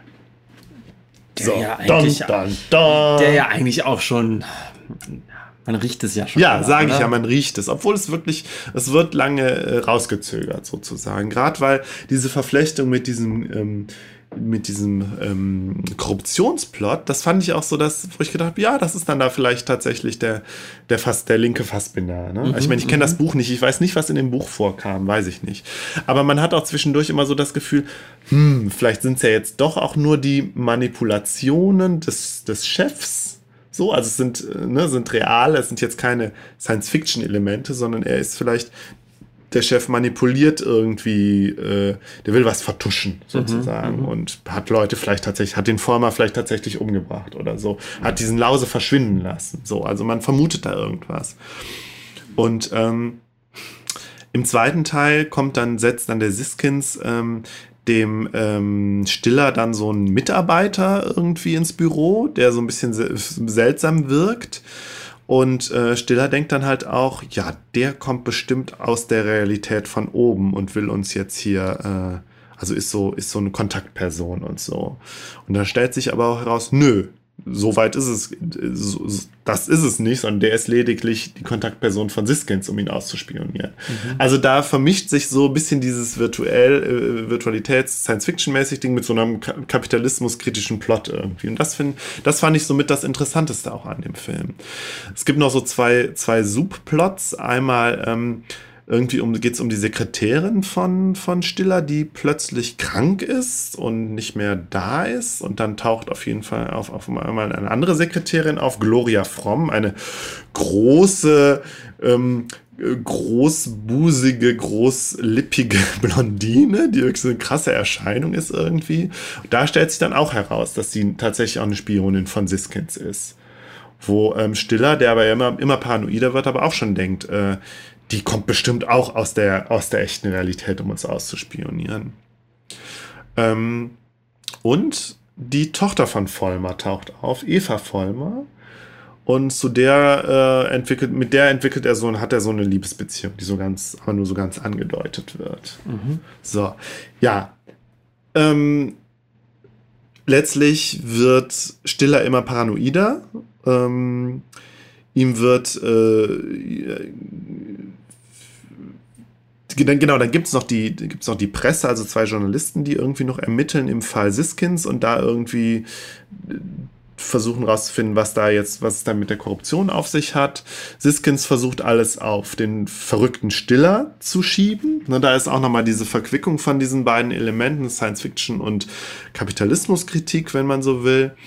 Und ähm, Stiller wird immer verrückter, also wird paranoid und äh, irgendwie ähm, geht die Leute halt auch so an, du bist doch gar nicht real und überleg doch mal und hahaha, ihr seid doch, das ist doch alles nicht real hier und ähm, verzweifelt also immer mehr und schon sieht man halt auch so Parallelen. Am Anfang wurde ja noch aus der sozusagen untersten Realitätsebene von diesem Nobody geschildert, der verzweifelt ist an, an der Erkenntnis, dass er nicht real ist. Und jetzt sehen wir auf der mittleren Realitätsebene sozusagen, ja, sowas ähnliches passiert mit Stiller auch. Mhm. Und dass dann auch schon denken können, ja, okay, vielleicht wird er irgendwann dann ausgelöscht. Ähm, es, es, eskaliert dann immer noch mehr. Am Ende wird ihm ein Mord in die, also nicht nur der Mord an Former, sondern noch ein zweiter Mord in die Schuhe geschoben. Und ähm, dann, also am Ende äh, schießt er dann noch irgendwie um sich und wird selber nochmal fast Opfer von einem Baum, der umstürzt und so. Und man hat so das Gefühl, okay, da, da passiert jetzt wirklich was. Da will man, will man ihm an den Kragen aus der höheren Realität, warum auch immer.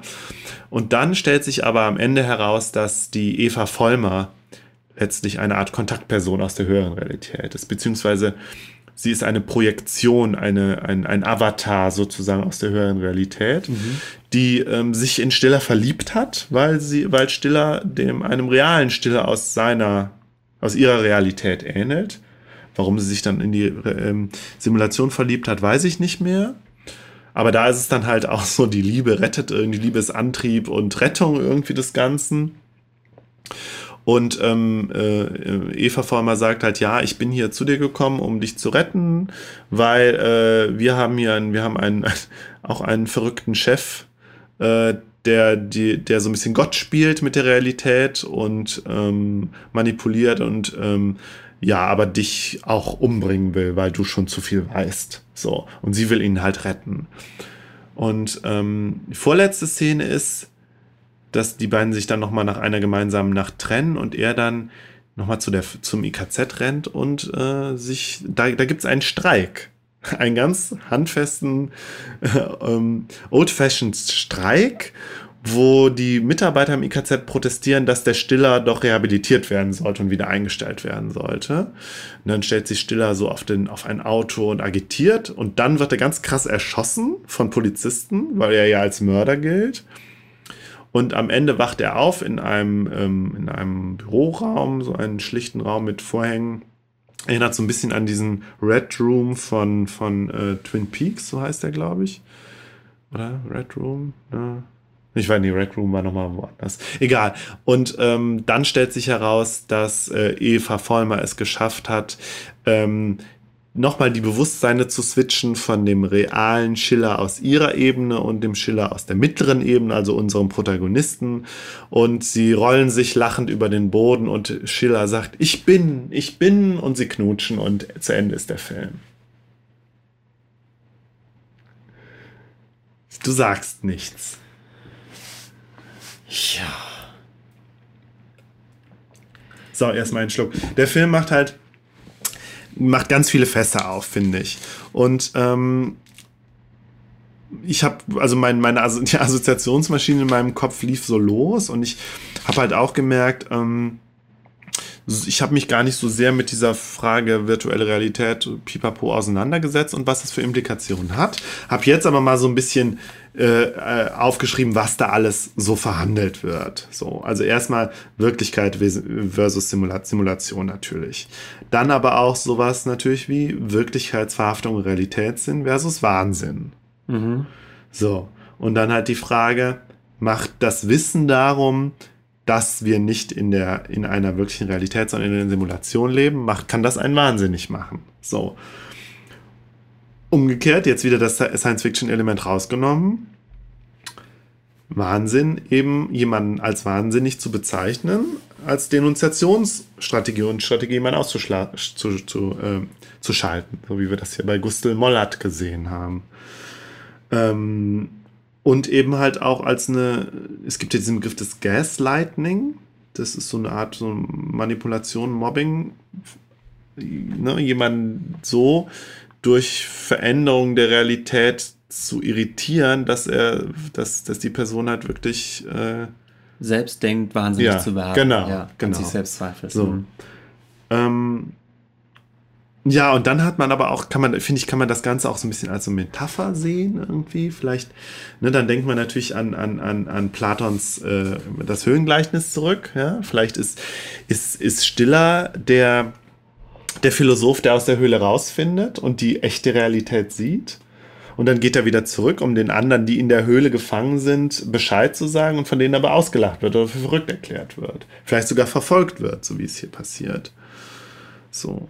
Der, ich meine, der interessante äh, Twist im Gegensatz zu Matrix ist ja, dass er bei Matrix ähm, im Prinzip am Anfang gar nicht wissen, dass es diese, dass die eigentliche Realität, die, die Real, also unsere Realität eine, äh, eine Illusion ist. Während hier ja von Anfang an dieses doppelbödige Spiel gespielt wird, wir sind in einer Welt, in der diese Simulation schon verhandelt wird. Und dann, dann ergibt sich aber noch, Film, noch eine dritte das hier Ebene. geht natürlich so viel weiter als Matrix. Das ist Ja. viel konsequenter als Matrix. Und es ist deswegen natürlich auch viel verwirrender. Ne? Ja, ja, beziehungsweise konsequenter. Also es ist halt viel, es, es löst halt wirklich die Realität viel mehr auf, weil man immer denkt, ja, es kann immer noch eine Ebene drüber gehen. Ja, genau. Ja. Ähm, ja, wie gesagt, aber ich denke, man kann das Ganze auch als so eine Metapher sehen, an irgendwie, was weiß ich, den, den Philosophen oder halt aber auch den Künstler, der mal aus, der mal aus der Realität oder aus der gesellschaftlichen Realität herausgetreten ist und mal das Ganze aus einer anderen Perspektive gesehen hat und dafür aber irgendwie verfemt wird. So. Übrigens, das fiel mir dann auch ein. Elon Musk, ne, den kennst du ja, der ja auch behauptet, äh, wir würden in einer Simulation leben. Ja, es, es gibt doch auch diese Quatschbehauptung. Es ist, es ist so letztendlich sogar äh, wahrscheinlicher. Genau, ja, ja. dass- Das ist, das ist diese, so das ist diese äh, Erzählung. Ja, ja, aber wer weiß, vielleicht ist Elon Musk. Nein, Quatsch. Nein, aber ähm, erleuchtet. ja, er hat, es hat den Weg aus der Höhle herausgefunden. Ich glaube, das denkt er über sich. Na gut, aber dann haben wir natürlich, äh, das hatte ich ja jetzt auch schon mehrmals gesagt, diesen, diesen Kapit- kapitalismuskritischen, das kapitalismuskritische Ding und Kritik eben an, an, was weiß ich, an Hierarchien, Manipulation, Korruption, Machtmissbrauch in der realen Welt. So. Aber dann halt auch, und da, da hieß es immer, das ist bei Fassbinder immer so, es Widerstand, Revolte, ne? ganz, ganz archaisch, dieser Streik, ja, wo du am Ende denkst, warum kommt denn da jetzt so ein profaner Streik, wo wir doch irgendwie uns schon in metaphysische Höhen aufgeschwungen haben und jetzt stehen die da und halten Schilder hoch und sagen, Stiller muss zurück und keine Ahnung. Das fand ich interessant. Also auch äh, angesichts der Aussichtslosigkeit, sich trotzdem noch mal so aufzu, äh, ähm, äh, so noch mal Widerstand zu leisten. So. Ja, und dann am, ähm, am Ende so dieser leicht kitschige Moment der, der, die Bedeutung der Liebe als irgendwie als Antriebskraft, aber auch als Ziel. So. Und das Ende ist ja halt auch so einerseits Verzweiflung, weil die Realität nicht echt ist und dass der Widerstand nicht klappt, aber dann wird er doch irgendwie gerettet. Aber ist dann halt alleine und ist dann aber mit seiner Frau und so. Ja, also ein sehr ambivalentes Ende, fand mhm, ich. Mhm. Ja. Ist der denn spannend? Ist der spannend zu gucken? Ja, das ist interessant, weil, ähm, also da, ne, am Anfang war das nur befremdlich für mich. Äh, das, am Anfang spielte das sowieso nur in diesen Großraumbüros und diese Dialoge und diese Männer mit den Hüten und äh, natürlich auch diese, dieses, das Gender-Ding einfach, dass die Männer halt so Männer waren, wie sie in den 70ern vielleicht waren und dann Frauen halt auch äh, dann eher als die Sexualobjekte dargestellt werden, obwohl ich glaube, damit macht man sich jetzt zu leicht bei Fassbinder. Aber alles sehr befremdlich und da konnte keine Spannung aufkommen am Anfang bei mir. Das kam dann erst später und später hat das ja auch so einen Thriller-Plot, wenn er ja, dann verfolgt ja. wird und ja. wenn dann äh, Polizei hinter ihm her ist und so. Und da hat sich dann auf einmal diese anfängliche Befremdung dann aufgelöst. Mhm. Auch wenn immer mal wieder so, plötzlich sind sie dann in so einem Varieté-Theater, wo du auch denkst, ja, das ist jetzt wieder sehr Fassbinder. Ja. Ja. Interessanter Film, den man sich auf jeden Fall mal angucken sollte. Und der, der Matrix weit überlegen ist, würde ich jetzt mal behaupten. Aber das mag ja auch ähm, meiner, meiner Abneigung gegenüber Matrix geschuldet sein. Ja, obwohl ich fand, die, die einige der Kernfragen, die du aufgeworfen hast, könnte man natürlich auch an, anhand von Matrix jetzt, jetzt äh, diskutieren. Weiß aber auch gar nicht, ob sich sich das lohnt, da einzusteigen. Das, die Sache ist die, ich habe Matrix wirklich das letzte Mal geguckt vor 15 Jahren oder so. Ich weiß nicht mehr, ich kann gar nicht mehr so viel über den Film sagen.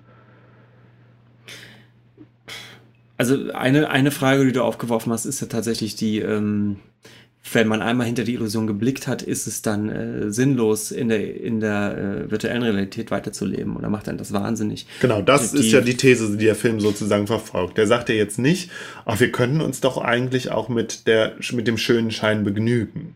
Genau, und das macht Matrix ja eigentlich ganz, ganz schön deutlich. Also es gibt ja auch irgendwie die Figur irgendeines korrumpierten Mitarbeiters, weiß nicht, wie es ist, der sich dadurch korrumpieren lässt, dass, dass er gesagt hat, gut, wir schicken dich in die Matrix, du kriegst dann ein super tolles Millionärsleben mit allem, was du dir wünschst, wie wär's? Und er sagt, ja, super. ja, ich. das stimmt, aber das zeigt ja, Matrix zeigt ja auch eben, dass die echte Realität auch wirklich scheiße ist. Genau. Und dies, das, da hast du recht, dass diese Frage verhandelt Welthamrat nicht. Stimmt, da gebe ich dir recht. Das ist so eine Frage, die hier nicht gestellt wird, die, glaube ich, im Buch schon eher gestellt wird. Da ist die echte Realität wirklich, glaube ich, nicht so schön, wenn ich das richtig in Erinnerung habe, aber ich weiß es nicht. Das ist aber hier natürlich ein interessanter ja. Twist, dass, dass die Realitäten im Prinzip gleichrangig sind mhm. vielleicht und dass das pure Wissen, dass das eine aber eben nicht echt ist, mhm. ist schon eigentlich unmöglich macht, da jetzt da jetzt einfach weiter drin zu leben. Mhm. Bei Matrix ganz klar war, na gut, du kannst ähm, und du kannst jetzt die echte Realität haben, mit dem Preis, dass die halt scheiße ist, mhm. aber du, du weißt halt zumindest, es ist echt, oder du kannst halt zurück in die Illusion und, und versuchen, dann ein okayes Leben zu führen. Wobei bei Matrix ist ja dann halt auch so, dass die, dass die Simulation ja ähm, sich nur verkauft als die beste aller Welten und ja eigentlich auch eben nur für manche gut ist. So.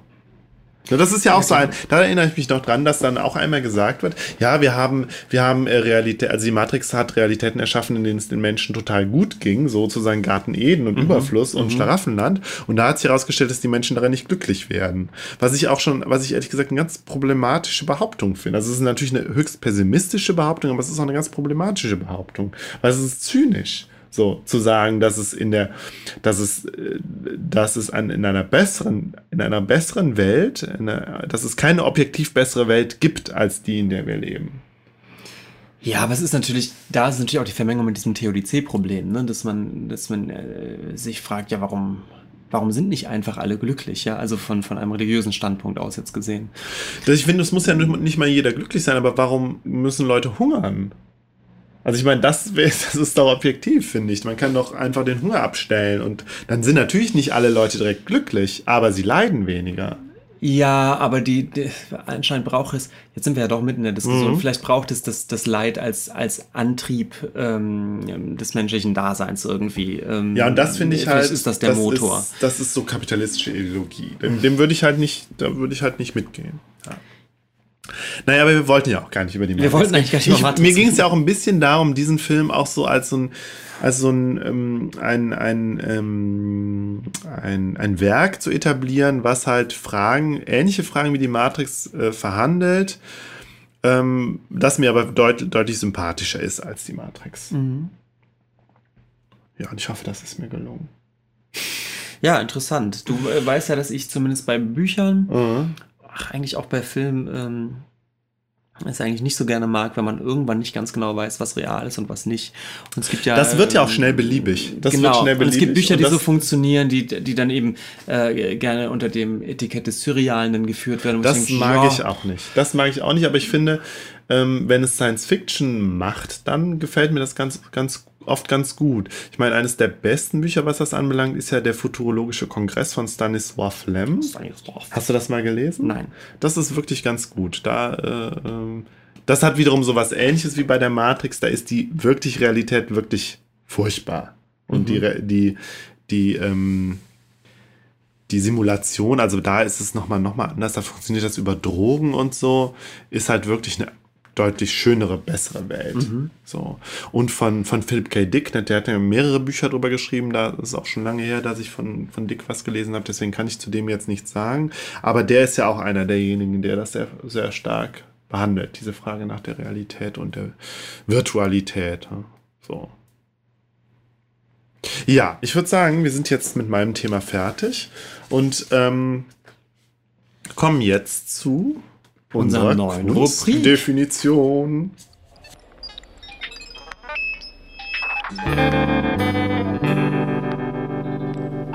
Die Kunstdefinition.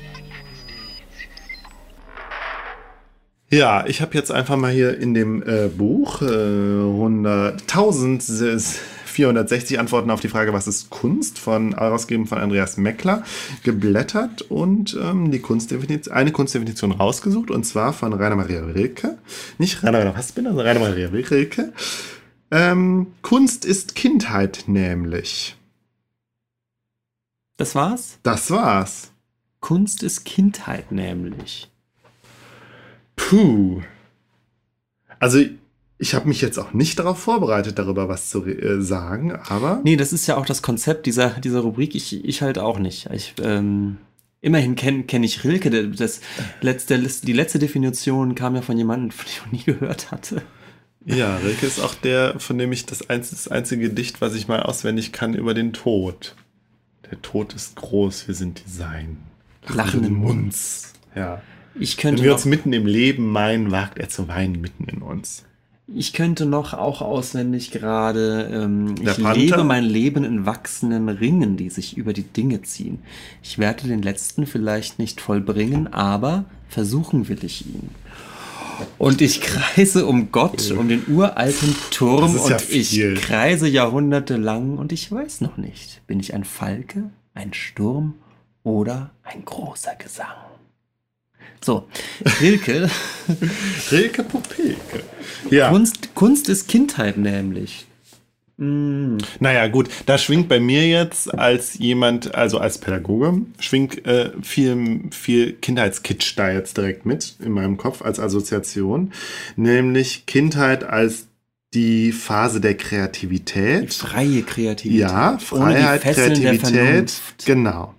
Das Hm. verloren geht mit dem Erwachsenenalter. Ich meine, ich weiß wenig über Rilke. Ich weiß nicht, war er Romantiker? Vermutlich.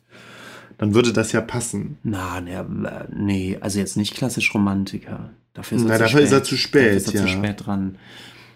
Ich, keine Ahnung, ich bin, bin kein Germanist. Weiß Ja, aber das genau, wird das, was mich am ehersten anspringt. Also und, und dieser Begriff der Kreativität und Freiheit und Vernunftlosigkeit.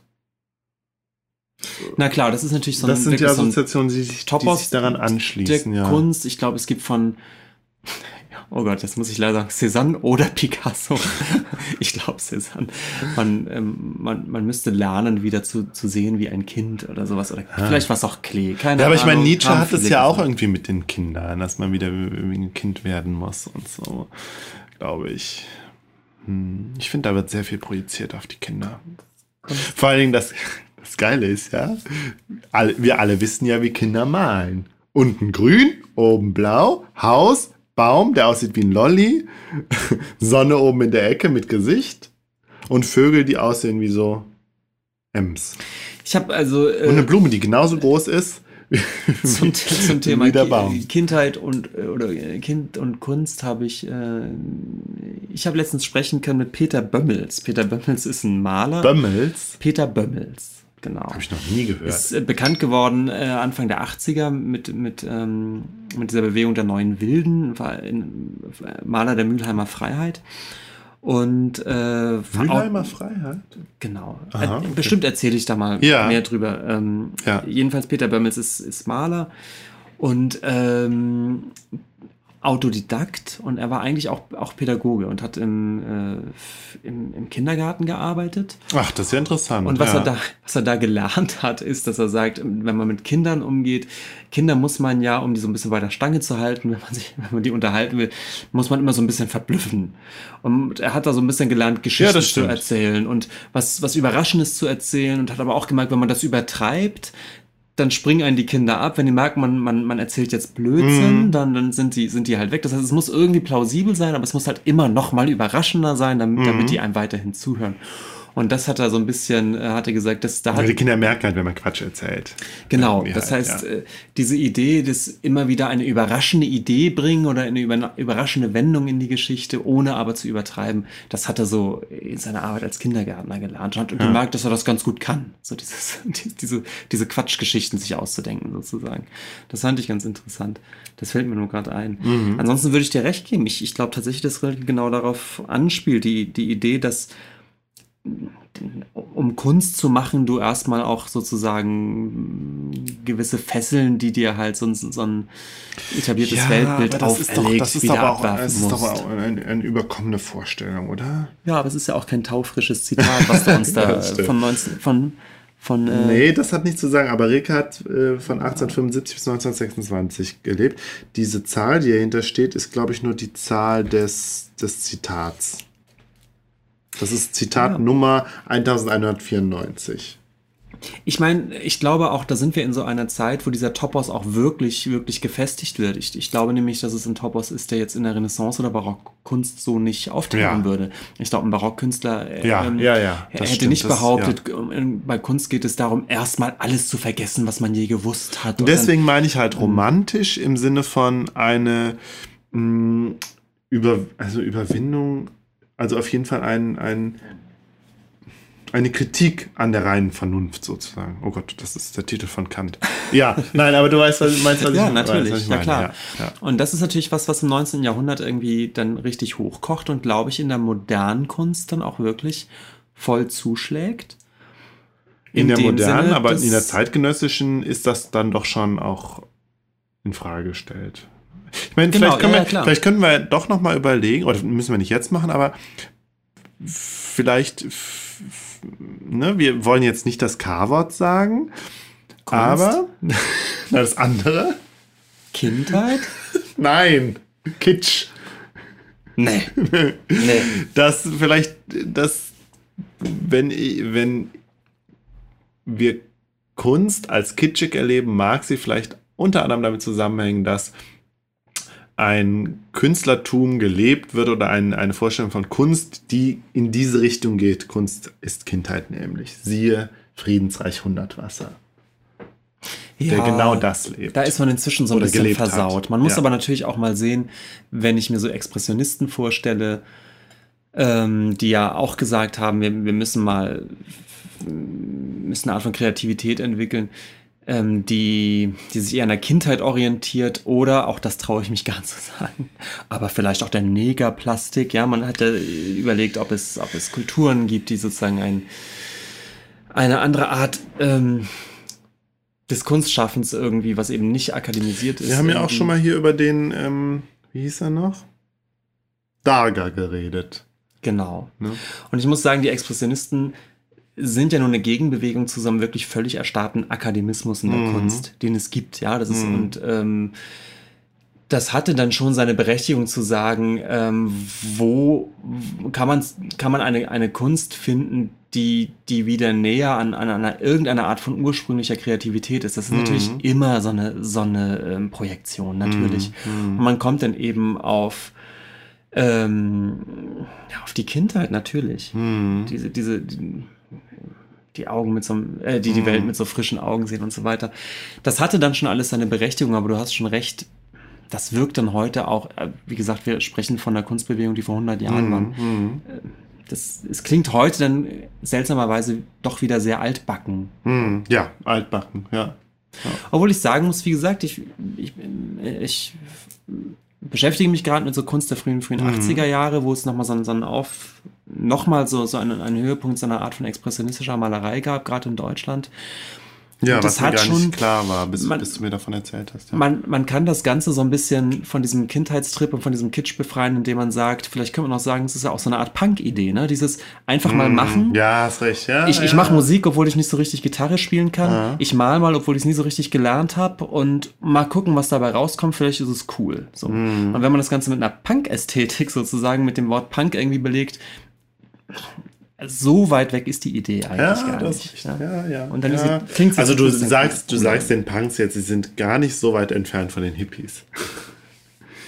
Von den Expressionisten sind sie nicht so weit entfernt. Von den Hippies weiß ich nicht, aber von den Expressionisten sind sie es nicht. Gut. Ja, dann kommen wir doch jetzt zum Nachklapp, oder? Ja, wer macht das Nachklappgeräusch? Ich. So. Ja, wir haben, glaube ich, mehrere Dinge. Ja, worüber reden wir denn als erstes? Sollen wir über Call Me By Your Name reden? Wir reden über Call Me By Your Name. Ich muss ein bisschen rascheln erstmal, weil ich habe mir dazu was aufgeschrieben. Wenn du dir schon was aufgeschrieben hast. Ja, aber nur so ein bisschen. Also wir reden über den Film Call Me By Your Name, der dieses Jahr rausgekommen ist oder Ende letzten Jahres? Nee, dieses Jahr erst, hat, der, hat der den Oscar gekriegt? Ich weiß es gar nicht mehr, Benjamin. Das ist mir jetzt peinlich. Weiß ich nicht. Weiß ich nicht. Kann man alles googeln? Ja, kann man alles nicht klären. googeln. So. Der Film ist wunderschön. Wir haben den im Sommer zusammen geguckt, hier bei dir auf dem Fernseher. Und ich war zutiefst beeindruckt, muss ich sagen.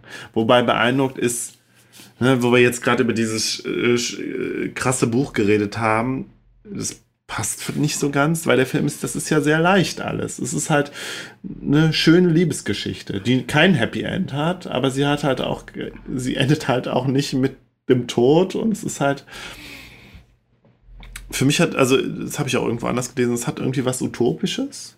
Ich glaube, wir müssen jetzt gar nichts über die Handlung sagen, Ja. das, das weiß Es man. ist auch schon so totgeredet leider. Ja. Also dieses ganze Setting ist natürlich Ja. irgendwie enthoben und, und, und utopisch. Ja, es ist halt so eine, so eine, so eine Sommerfantasie. so eine Sommerfantasie, ja. Und es ist, ähm, mir hat es gut gefallen, dass das nicht, dass diese Liebesgeschichte nicht in einer, dass die endet, dass sie zeitlich äh, einen zeitlichen Rahmen hat und den nicht überschreitet.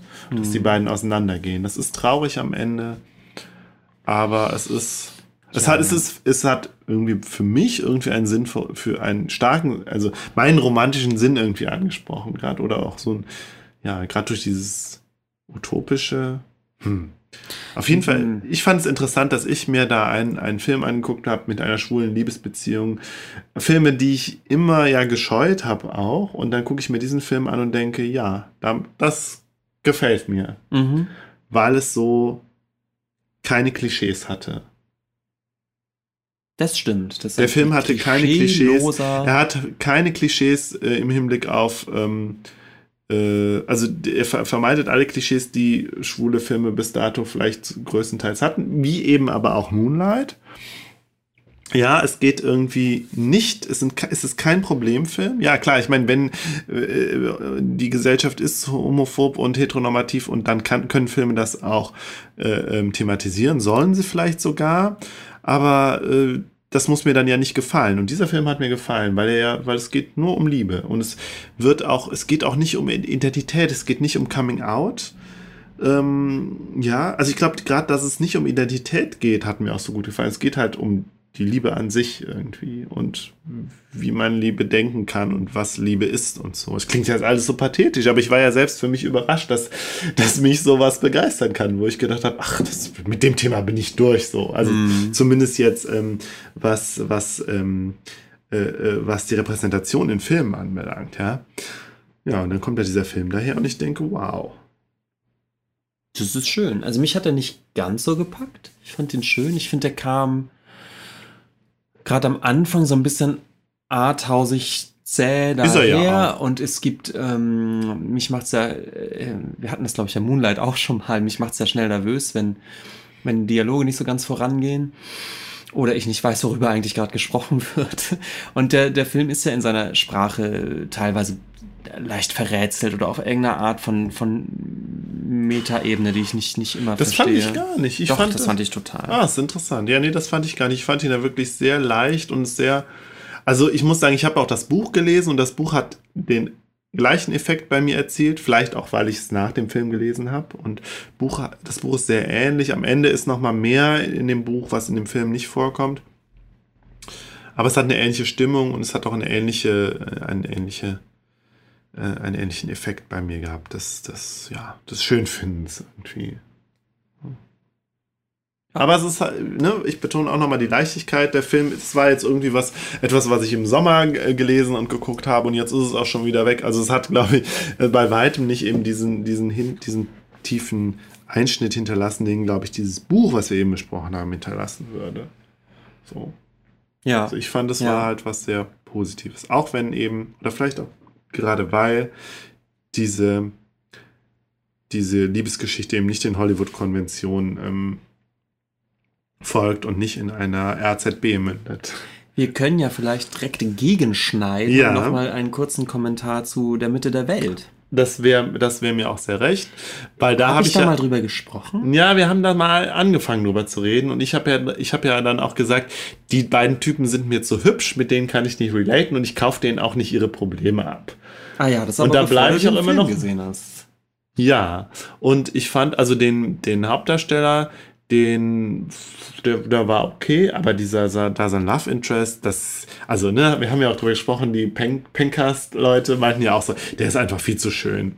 Das ist halt einfach, du kannst da, du, du, du denkst die ganze Zeit, äh, das ist, hast dann, hast halt ganz so einen Modeltyp vor ja, dir. Wir reden von Yannick Schürmann. Ja. Und, den ich ähm, bei Instagram folge, weil da ein guter Charakterschauspieler ja. ist. ähm, ja, aber genau, ich glaube, das hat auch eine Rolle gespielt, dass ich mich bei ähm, Call Me By Your Name, äh, dass ich weder den einen noch den anderen so richtig krass überschön fand, ob, obwohl sie beide ja doch durchaus hübsch sind. Und ich konnte mich mit beiden irgendwie identifizieren. Und ich glaube, mit so krass überschönen Typen kann ich mich einfach nicht so identifizieren. Ich finde aber, der, der Nikolaus heißt die Rolle bei der Mitte der Welt, also der Love Interest von der Hauptperson.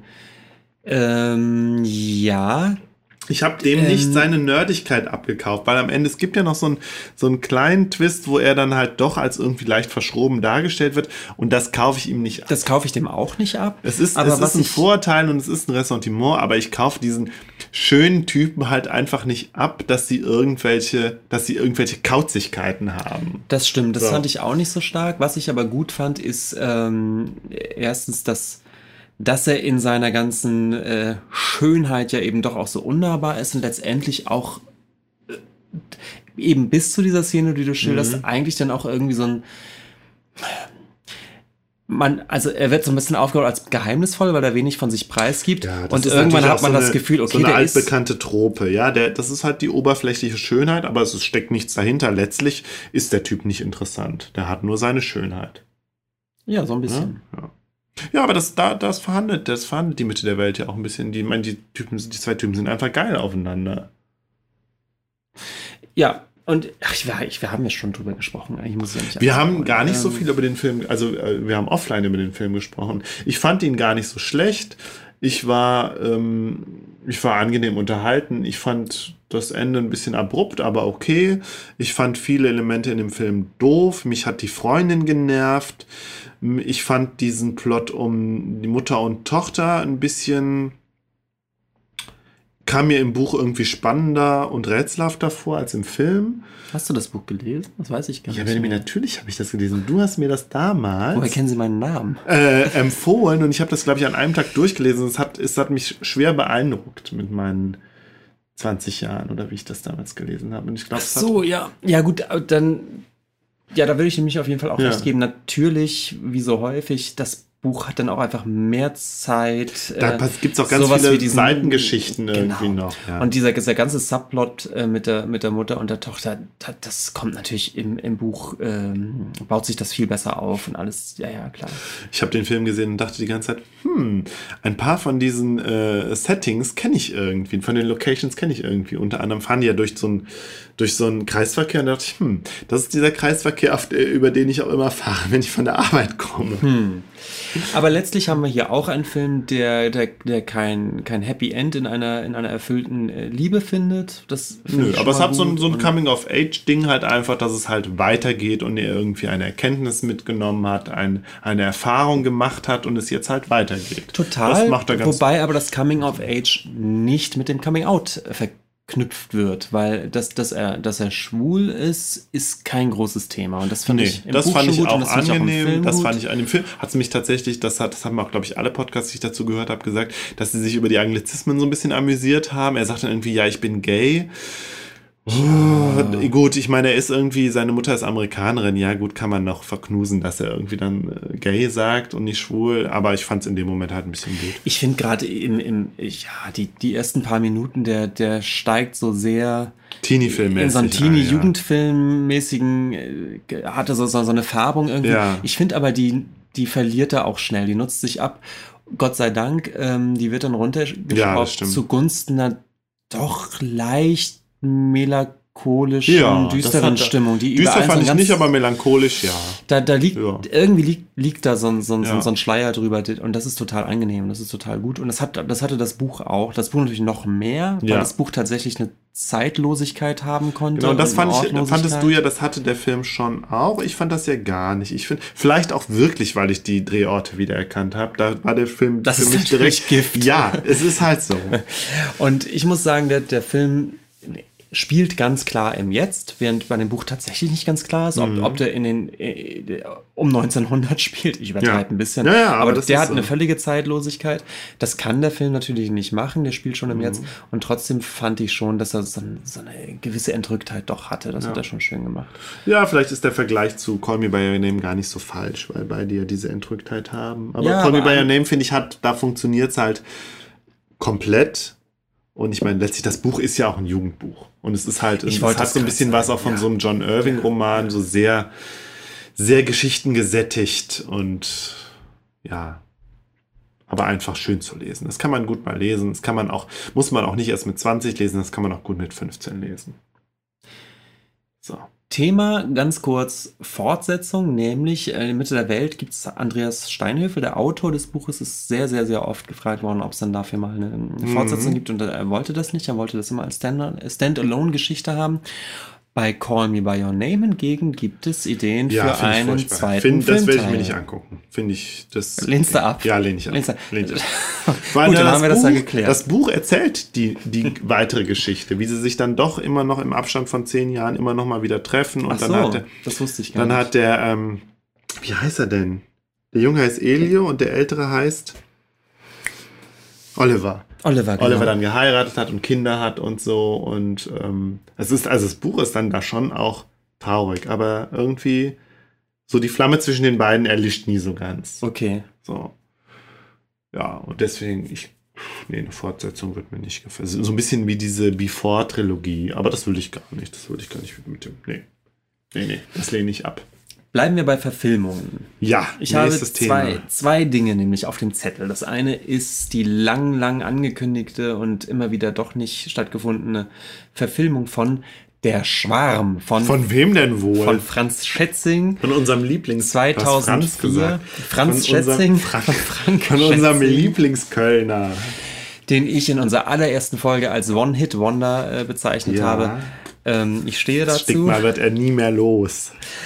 Und äh, zugeschlagen hat jetzt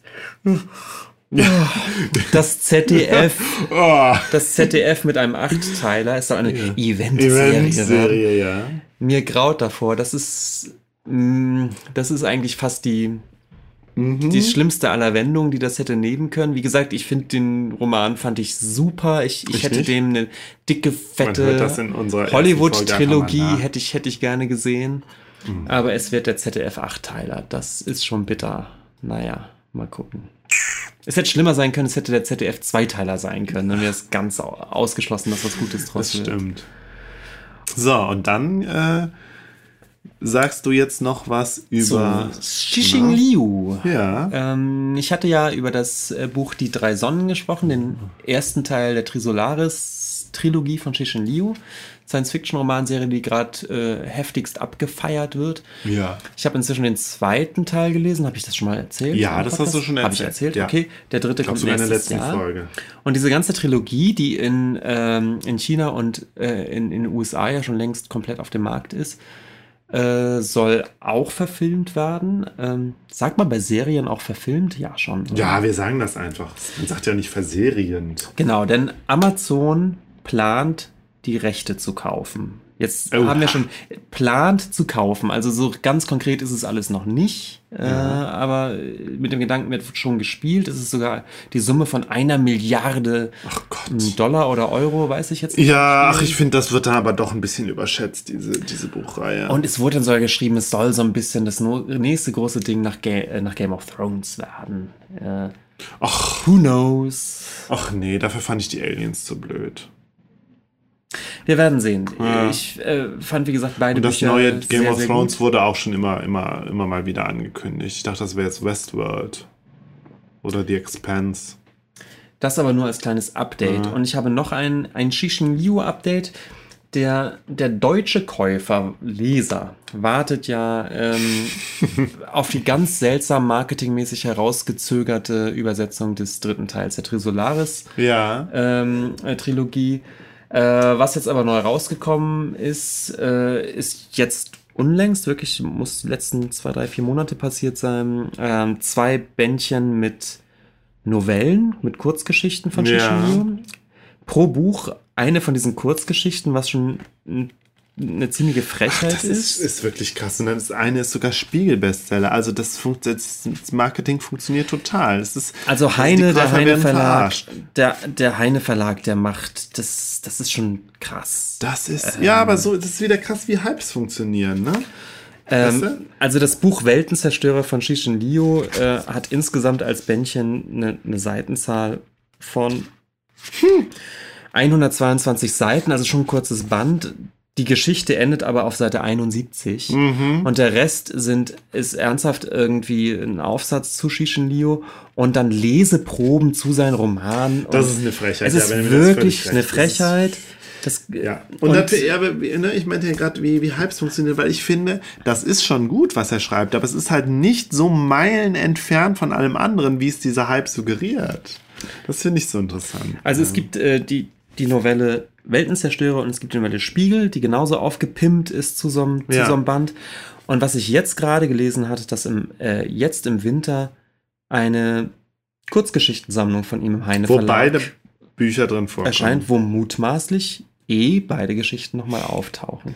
Unglaublich. Und ich habe mir beide Bände gekauft, weil ich gerade tatsächlich auch so ein bisschen diese, diese Wartezeit zum Ja, Band verkürzen wollte. Ich bin drauf ja. reingefallen und habe jetzt gelesen, dass es diesen Kurzgeschichtenband im Winter geben soll Ja. und habe gedacht, ihr Schweine, das Ja. ist schon ziemlich dreist. Das ist wirklich das. Ähnlich, Nichtsdestotrotz, kurz inhaltlich, die beiden Geschichten fand ich super. Na gut. gut. immerhin. Es kommen Denkfiguren äh, dabei drin vor, ähm, die mich doch stark erinnert haben an, an die großen Romane jetzt. Bei Spiegel geht's, äh, ist die Denkfigur, dass es eine Möglichkeit gibt, dass alles immer gesehen werden kann von jedem. Also dass es Mhm. keine Geheimnisse gibt, dass alles irgendwie immer einsehbar ist. Überwachungsstaat. So ein bisschen, die, die gleiche Idee gibt es bei in der Trisolaris-Geschichte auch. Ähm, und bei Weltenzerstörer ist es so ähnlich. Es kommt, äh, es ist eine, eine große Alien-Invasion im Anmarsch, äh, die von vornherein sagt, äh, Kinder nicht erschrecken, aber wir machen euren Planeten platt. Und jetzt muss die Menschheit irgendwie reagieren. Ähm, im Prinzip genau die Grundidee auch wieder von Trisolaris und, und trotzdem für sich als Novelle ähm, super, total gut. Aber Mhm. wie, gesagt, wie gesagt, ich hätte gerne dann auch die fünf weiteren Geschichten im Winter erst gelesen, in dem einen großen Band. Übrigens ähm, gibt es von David Foster Wallace jetzt ein ähm, Band sämtlicher Essays, glaube ich, oder Essays und Erzählungen oder nur Erzählungen, ich weiß es gar nicht, der auch aufgemacht ist wie äh, der unendliche Spaß, also auch mit dieser speziellen Typografie, nur halt in Silbern. Und da dachte ich auch, ja gut, die versuchen auch nochmal den auf den Hype aufzuspringen. Aber da habe ich tatsächlich schon mit dem Gedanken gespielt, mir das Buch mal zu kaufen. Aber ich wollte erst mal reinschauen, weil seine Essays und äh, also seine Non-Fiction interessiert mich mehr als seine Fiction. Mhm. So, Du hast noch was. ich habe noch was. Ja, ich war ähm, im August bei der Ausstellung von Marina Abramovic in Bonn. The Cleaner. Ja, The Cleaner.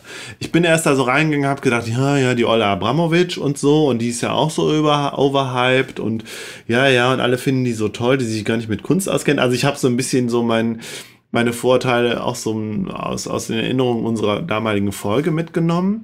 Genau, wir Und- haben eine Folge zu Marina Abramovic gemacht. Und Ich weiß nicht, welches war, ich glaube Folge 4 oder so. Und zwar sozusagen in nach Ja. dem Erlebnis meines Ausstellungsbesuchs der gleichen Ausstellung in Stockholm. Stockholm, Die ja. war vorher in Stockholm, genau. Ja, und das hat sich, mein, mein Bild hat sich doch relativ schnell gewandelt und ich habe gedacht, doch, das, was die macht, ist krass, weil es so existenziell ist.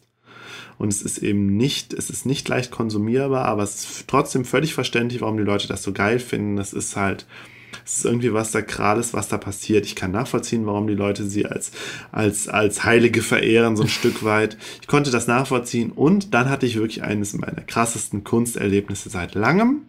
Ähm, es gibt ein Kunstwerk von ihr, ich weiß nicht, wie es heißt. Da stehen zwei echte, nackte Menschen in einem engen Durchgang mitten in der Ausstellung zwischen zwei Wänden. Das ist also eine Tür ohne Tür. Die stehen in den In so einem Türrahmen, ja. im Türrahmen und zwar so dicht gegenüber, also nackt, ähm, gucken sich in die Augen und man kann halt sich zwischen, als äh, Museumsbesucher, zwischen den beiden so durchzwängen.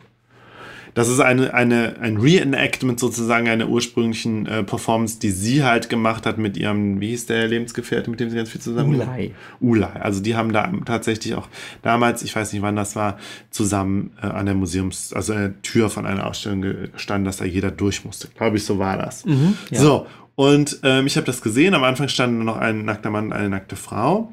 Und ich habe gedacht, hm, ich möchte mich ja schon trauen, das zu machen. Habe dann so ein bisschen beobachtet, die anderen Leute. Und ähm, dann sah ich aber, okay, jetzt wechselten gerade die Performer. Also auch dieses Wechseln, da war so ganz ähm, einstudiert und dann haben sie irgendwie von der dritten Person so lange Hemden bekommen, die sich dann einhüllen konnten. Und dann kamen da auf einmal zwei nackte Männer. Was wohl auch ähm, ungewöhnlich war. So. Ich kenne es auch nur als genau Ulay und und, Und dann habe ich dann gedacht, ach, es wäre, ich weiß nicht, ob, ich's mir, ob ich mich trauen soll, habe ich immer gedacht. Ich traue mich nicht, ich traue mich nicht. Und dann habe ich gedacht, ach, es wäre aber doch auch schon irgendwie so witzig, wenn ich, ich, ich mich dann da ausgerechnet zwischen zwei nackten Männern durchzwängen würde. Und dann habe ich gesehen, so drei ältere Frauen haben das dann gemacht. Dann habe ich gedacht, ich mache das jetzt auch. Und dann habe ich es gemacht. Und es war, ich hatte krasses Herzklopfen. Es war echt so ein bisschen wie äh, so ein kleiner Bungee-Jump, so vom Gefühl her. Weil es so, so, man macht sowas nicht. Also jetzt vielleicht außer, außerhalb von der Sexualität. Wann quetscht man sich schon mal, ja, an nackten Menschen vorbei? Also oh, wirklich, speak for you. ich sagte außerhalb von Sexualität. Ach so. Ja, und ähm, da habe ich auch gedacht, ja, sowas machst du einmal und nie wieder. Und äh, ja, und da habe ich gedacht, krass, so ein krasses Kunsterlebnis wirst du auch so schnell nicht wieder haben. Mhm. Und äh, ja, es war, wie gesagt, ich hatte halt totales Herzklopfen und also nur das war, die standen da so und ich quetsche mich da so durch und ich hab, musste die ganze Zeit, also was heißt die ganze Zeit, das hat ja nur eine halbe Sekunde gedauert, aber ich dachte, oh, also mein, meine Gedanken waren die ganze Zeit, ich darf denen nicht auf die Füße treten. Ne? Ich habe jetzt nicht die ganze Zeit gedacht, oh, hoffentlich berühre ich nicht ihre Penisse oder so. und dann war es auch schon vorbei und ich äh, habe gedacht, oh Gott, oh Gott, oh Gott, was habe ich hier gerade gemacht? Ja, witzig. Ja, Ich, äh, ich will das Fass eigentlich jetzt gar nicht aufmachen, aber vielleicht teasern wir das mal, weil wir müssen darüber mal sprechen, dass ähm, ich, ich, ich schätze und glaube, dass die, die Ursprungsperformance wirklich so war, dass um in, von einem Raum in den anderen zu kommen, musstest Ja, du ich wahrscheinlich diese, diese, äh, die Situation sozusagen sich äh, zwischen diese beiden Körper da durchpressen. Und natürlich war es so, äh, dass du jetzt auch die Möglichkeit hattest, natürlich auch um die rumzugehen, Ja. um in den nächsten Raum zu kommen.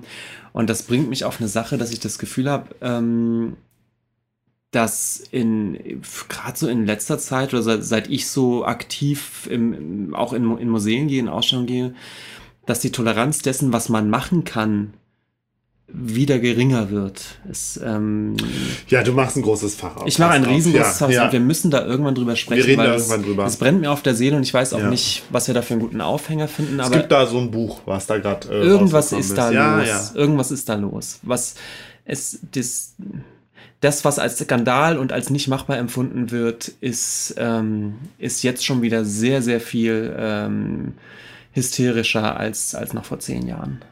Das Gefühl habe ich ganz extrem. ja, ich weiß es nicht, aber ja, wir Also sollten da ich, mal ich glaube, es wäre undenkbar gewesen. Angenommen, tatsächlich hätten das mitten im Museum so platziert, dass du die Hälfte der Ausstellung nicht sehen kannst, ohne dich durch diese beiden Menschen zu zwängen. Das wäre, es wäre nicht gegangen. Es Ja. ist völlig undenkbar Ja. in, einem, in einem städtischen oder, oder, oder, oder Landesmuseum. Undenkbar. Ja, Und ich vielleicht glaub, aber auch, aber die Bedenken, die da mit angesprochen werden, sind vielleicht auch nicht alle falsch. So, das möchte ich, ich jetzt mal als äh, ja, wir reden da jetzt nicht weiter drüber. Es führt zu weit, aber es ist interessant und ich hoffe wirklich, wir, wir schaffen es mal, eine Folge drüber zu machen. Ja, Gut. So, mit diesem Teaser entlassen wir euch. ein riesen. Cliffhanger. Das wird ein Cliffhanger. Thema sein, was frühestens in zehn Folgen Ich wieder glaube auftaucht, auch. Und wenn dann ist es überhaupt. gar nicht mehr aktuell. Ich glaube, wir haben alle unsere angeteaserten Themen dann nie gemacht. Also von daher. Doch, doch. Also ich habe das, ich versuche das ja schon irgendwie. Das, Das muss ich mir jetzt auf die Fahnen schreiben. Ja, tritt mir da auf die Füße. Irgendwie müssen wir darüber sprechen. Ja, du müsstest dieses Buch mal lesen. Vielleicht schenke ich dir das. Du hast ja bald Geburtstag. Ich lese gerade einen dicken Science-Fiction-Wälzer. Dann geht Ja, das nicht. einen Das. Und geht deswegen geht Das es nicht. Ich werde keine Bücher mehr lesen in nächster Zeit. Aber dabei, ich meine, wir haben ja doch einige Ideen für die nächsten Folgen und einige Oh ja. hochtrabende Ideen. Ich verrate noch nichts. Ich lieber auch nicht, falls es nichts wird, aber es ist eins von deinen Wunschthemen, was ich jetzt endlich mal echt im Angriff genommen Ja, habe. das, ich bin sehr gespannt. Du hast glaub- eine These entwickelt. Es geht um das K-Wort. ja, bis zum nächsten Mal. Ja, bis zum nächsten Mal. Tschüss. Tschüss.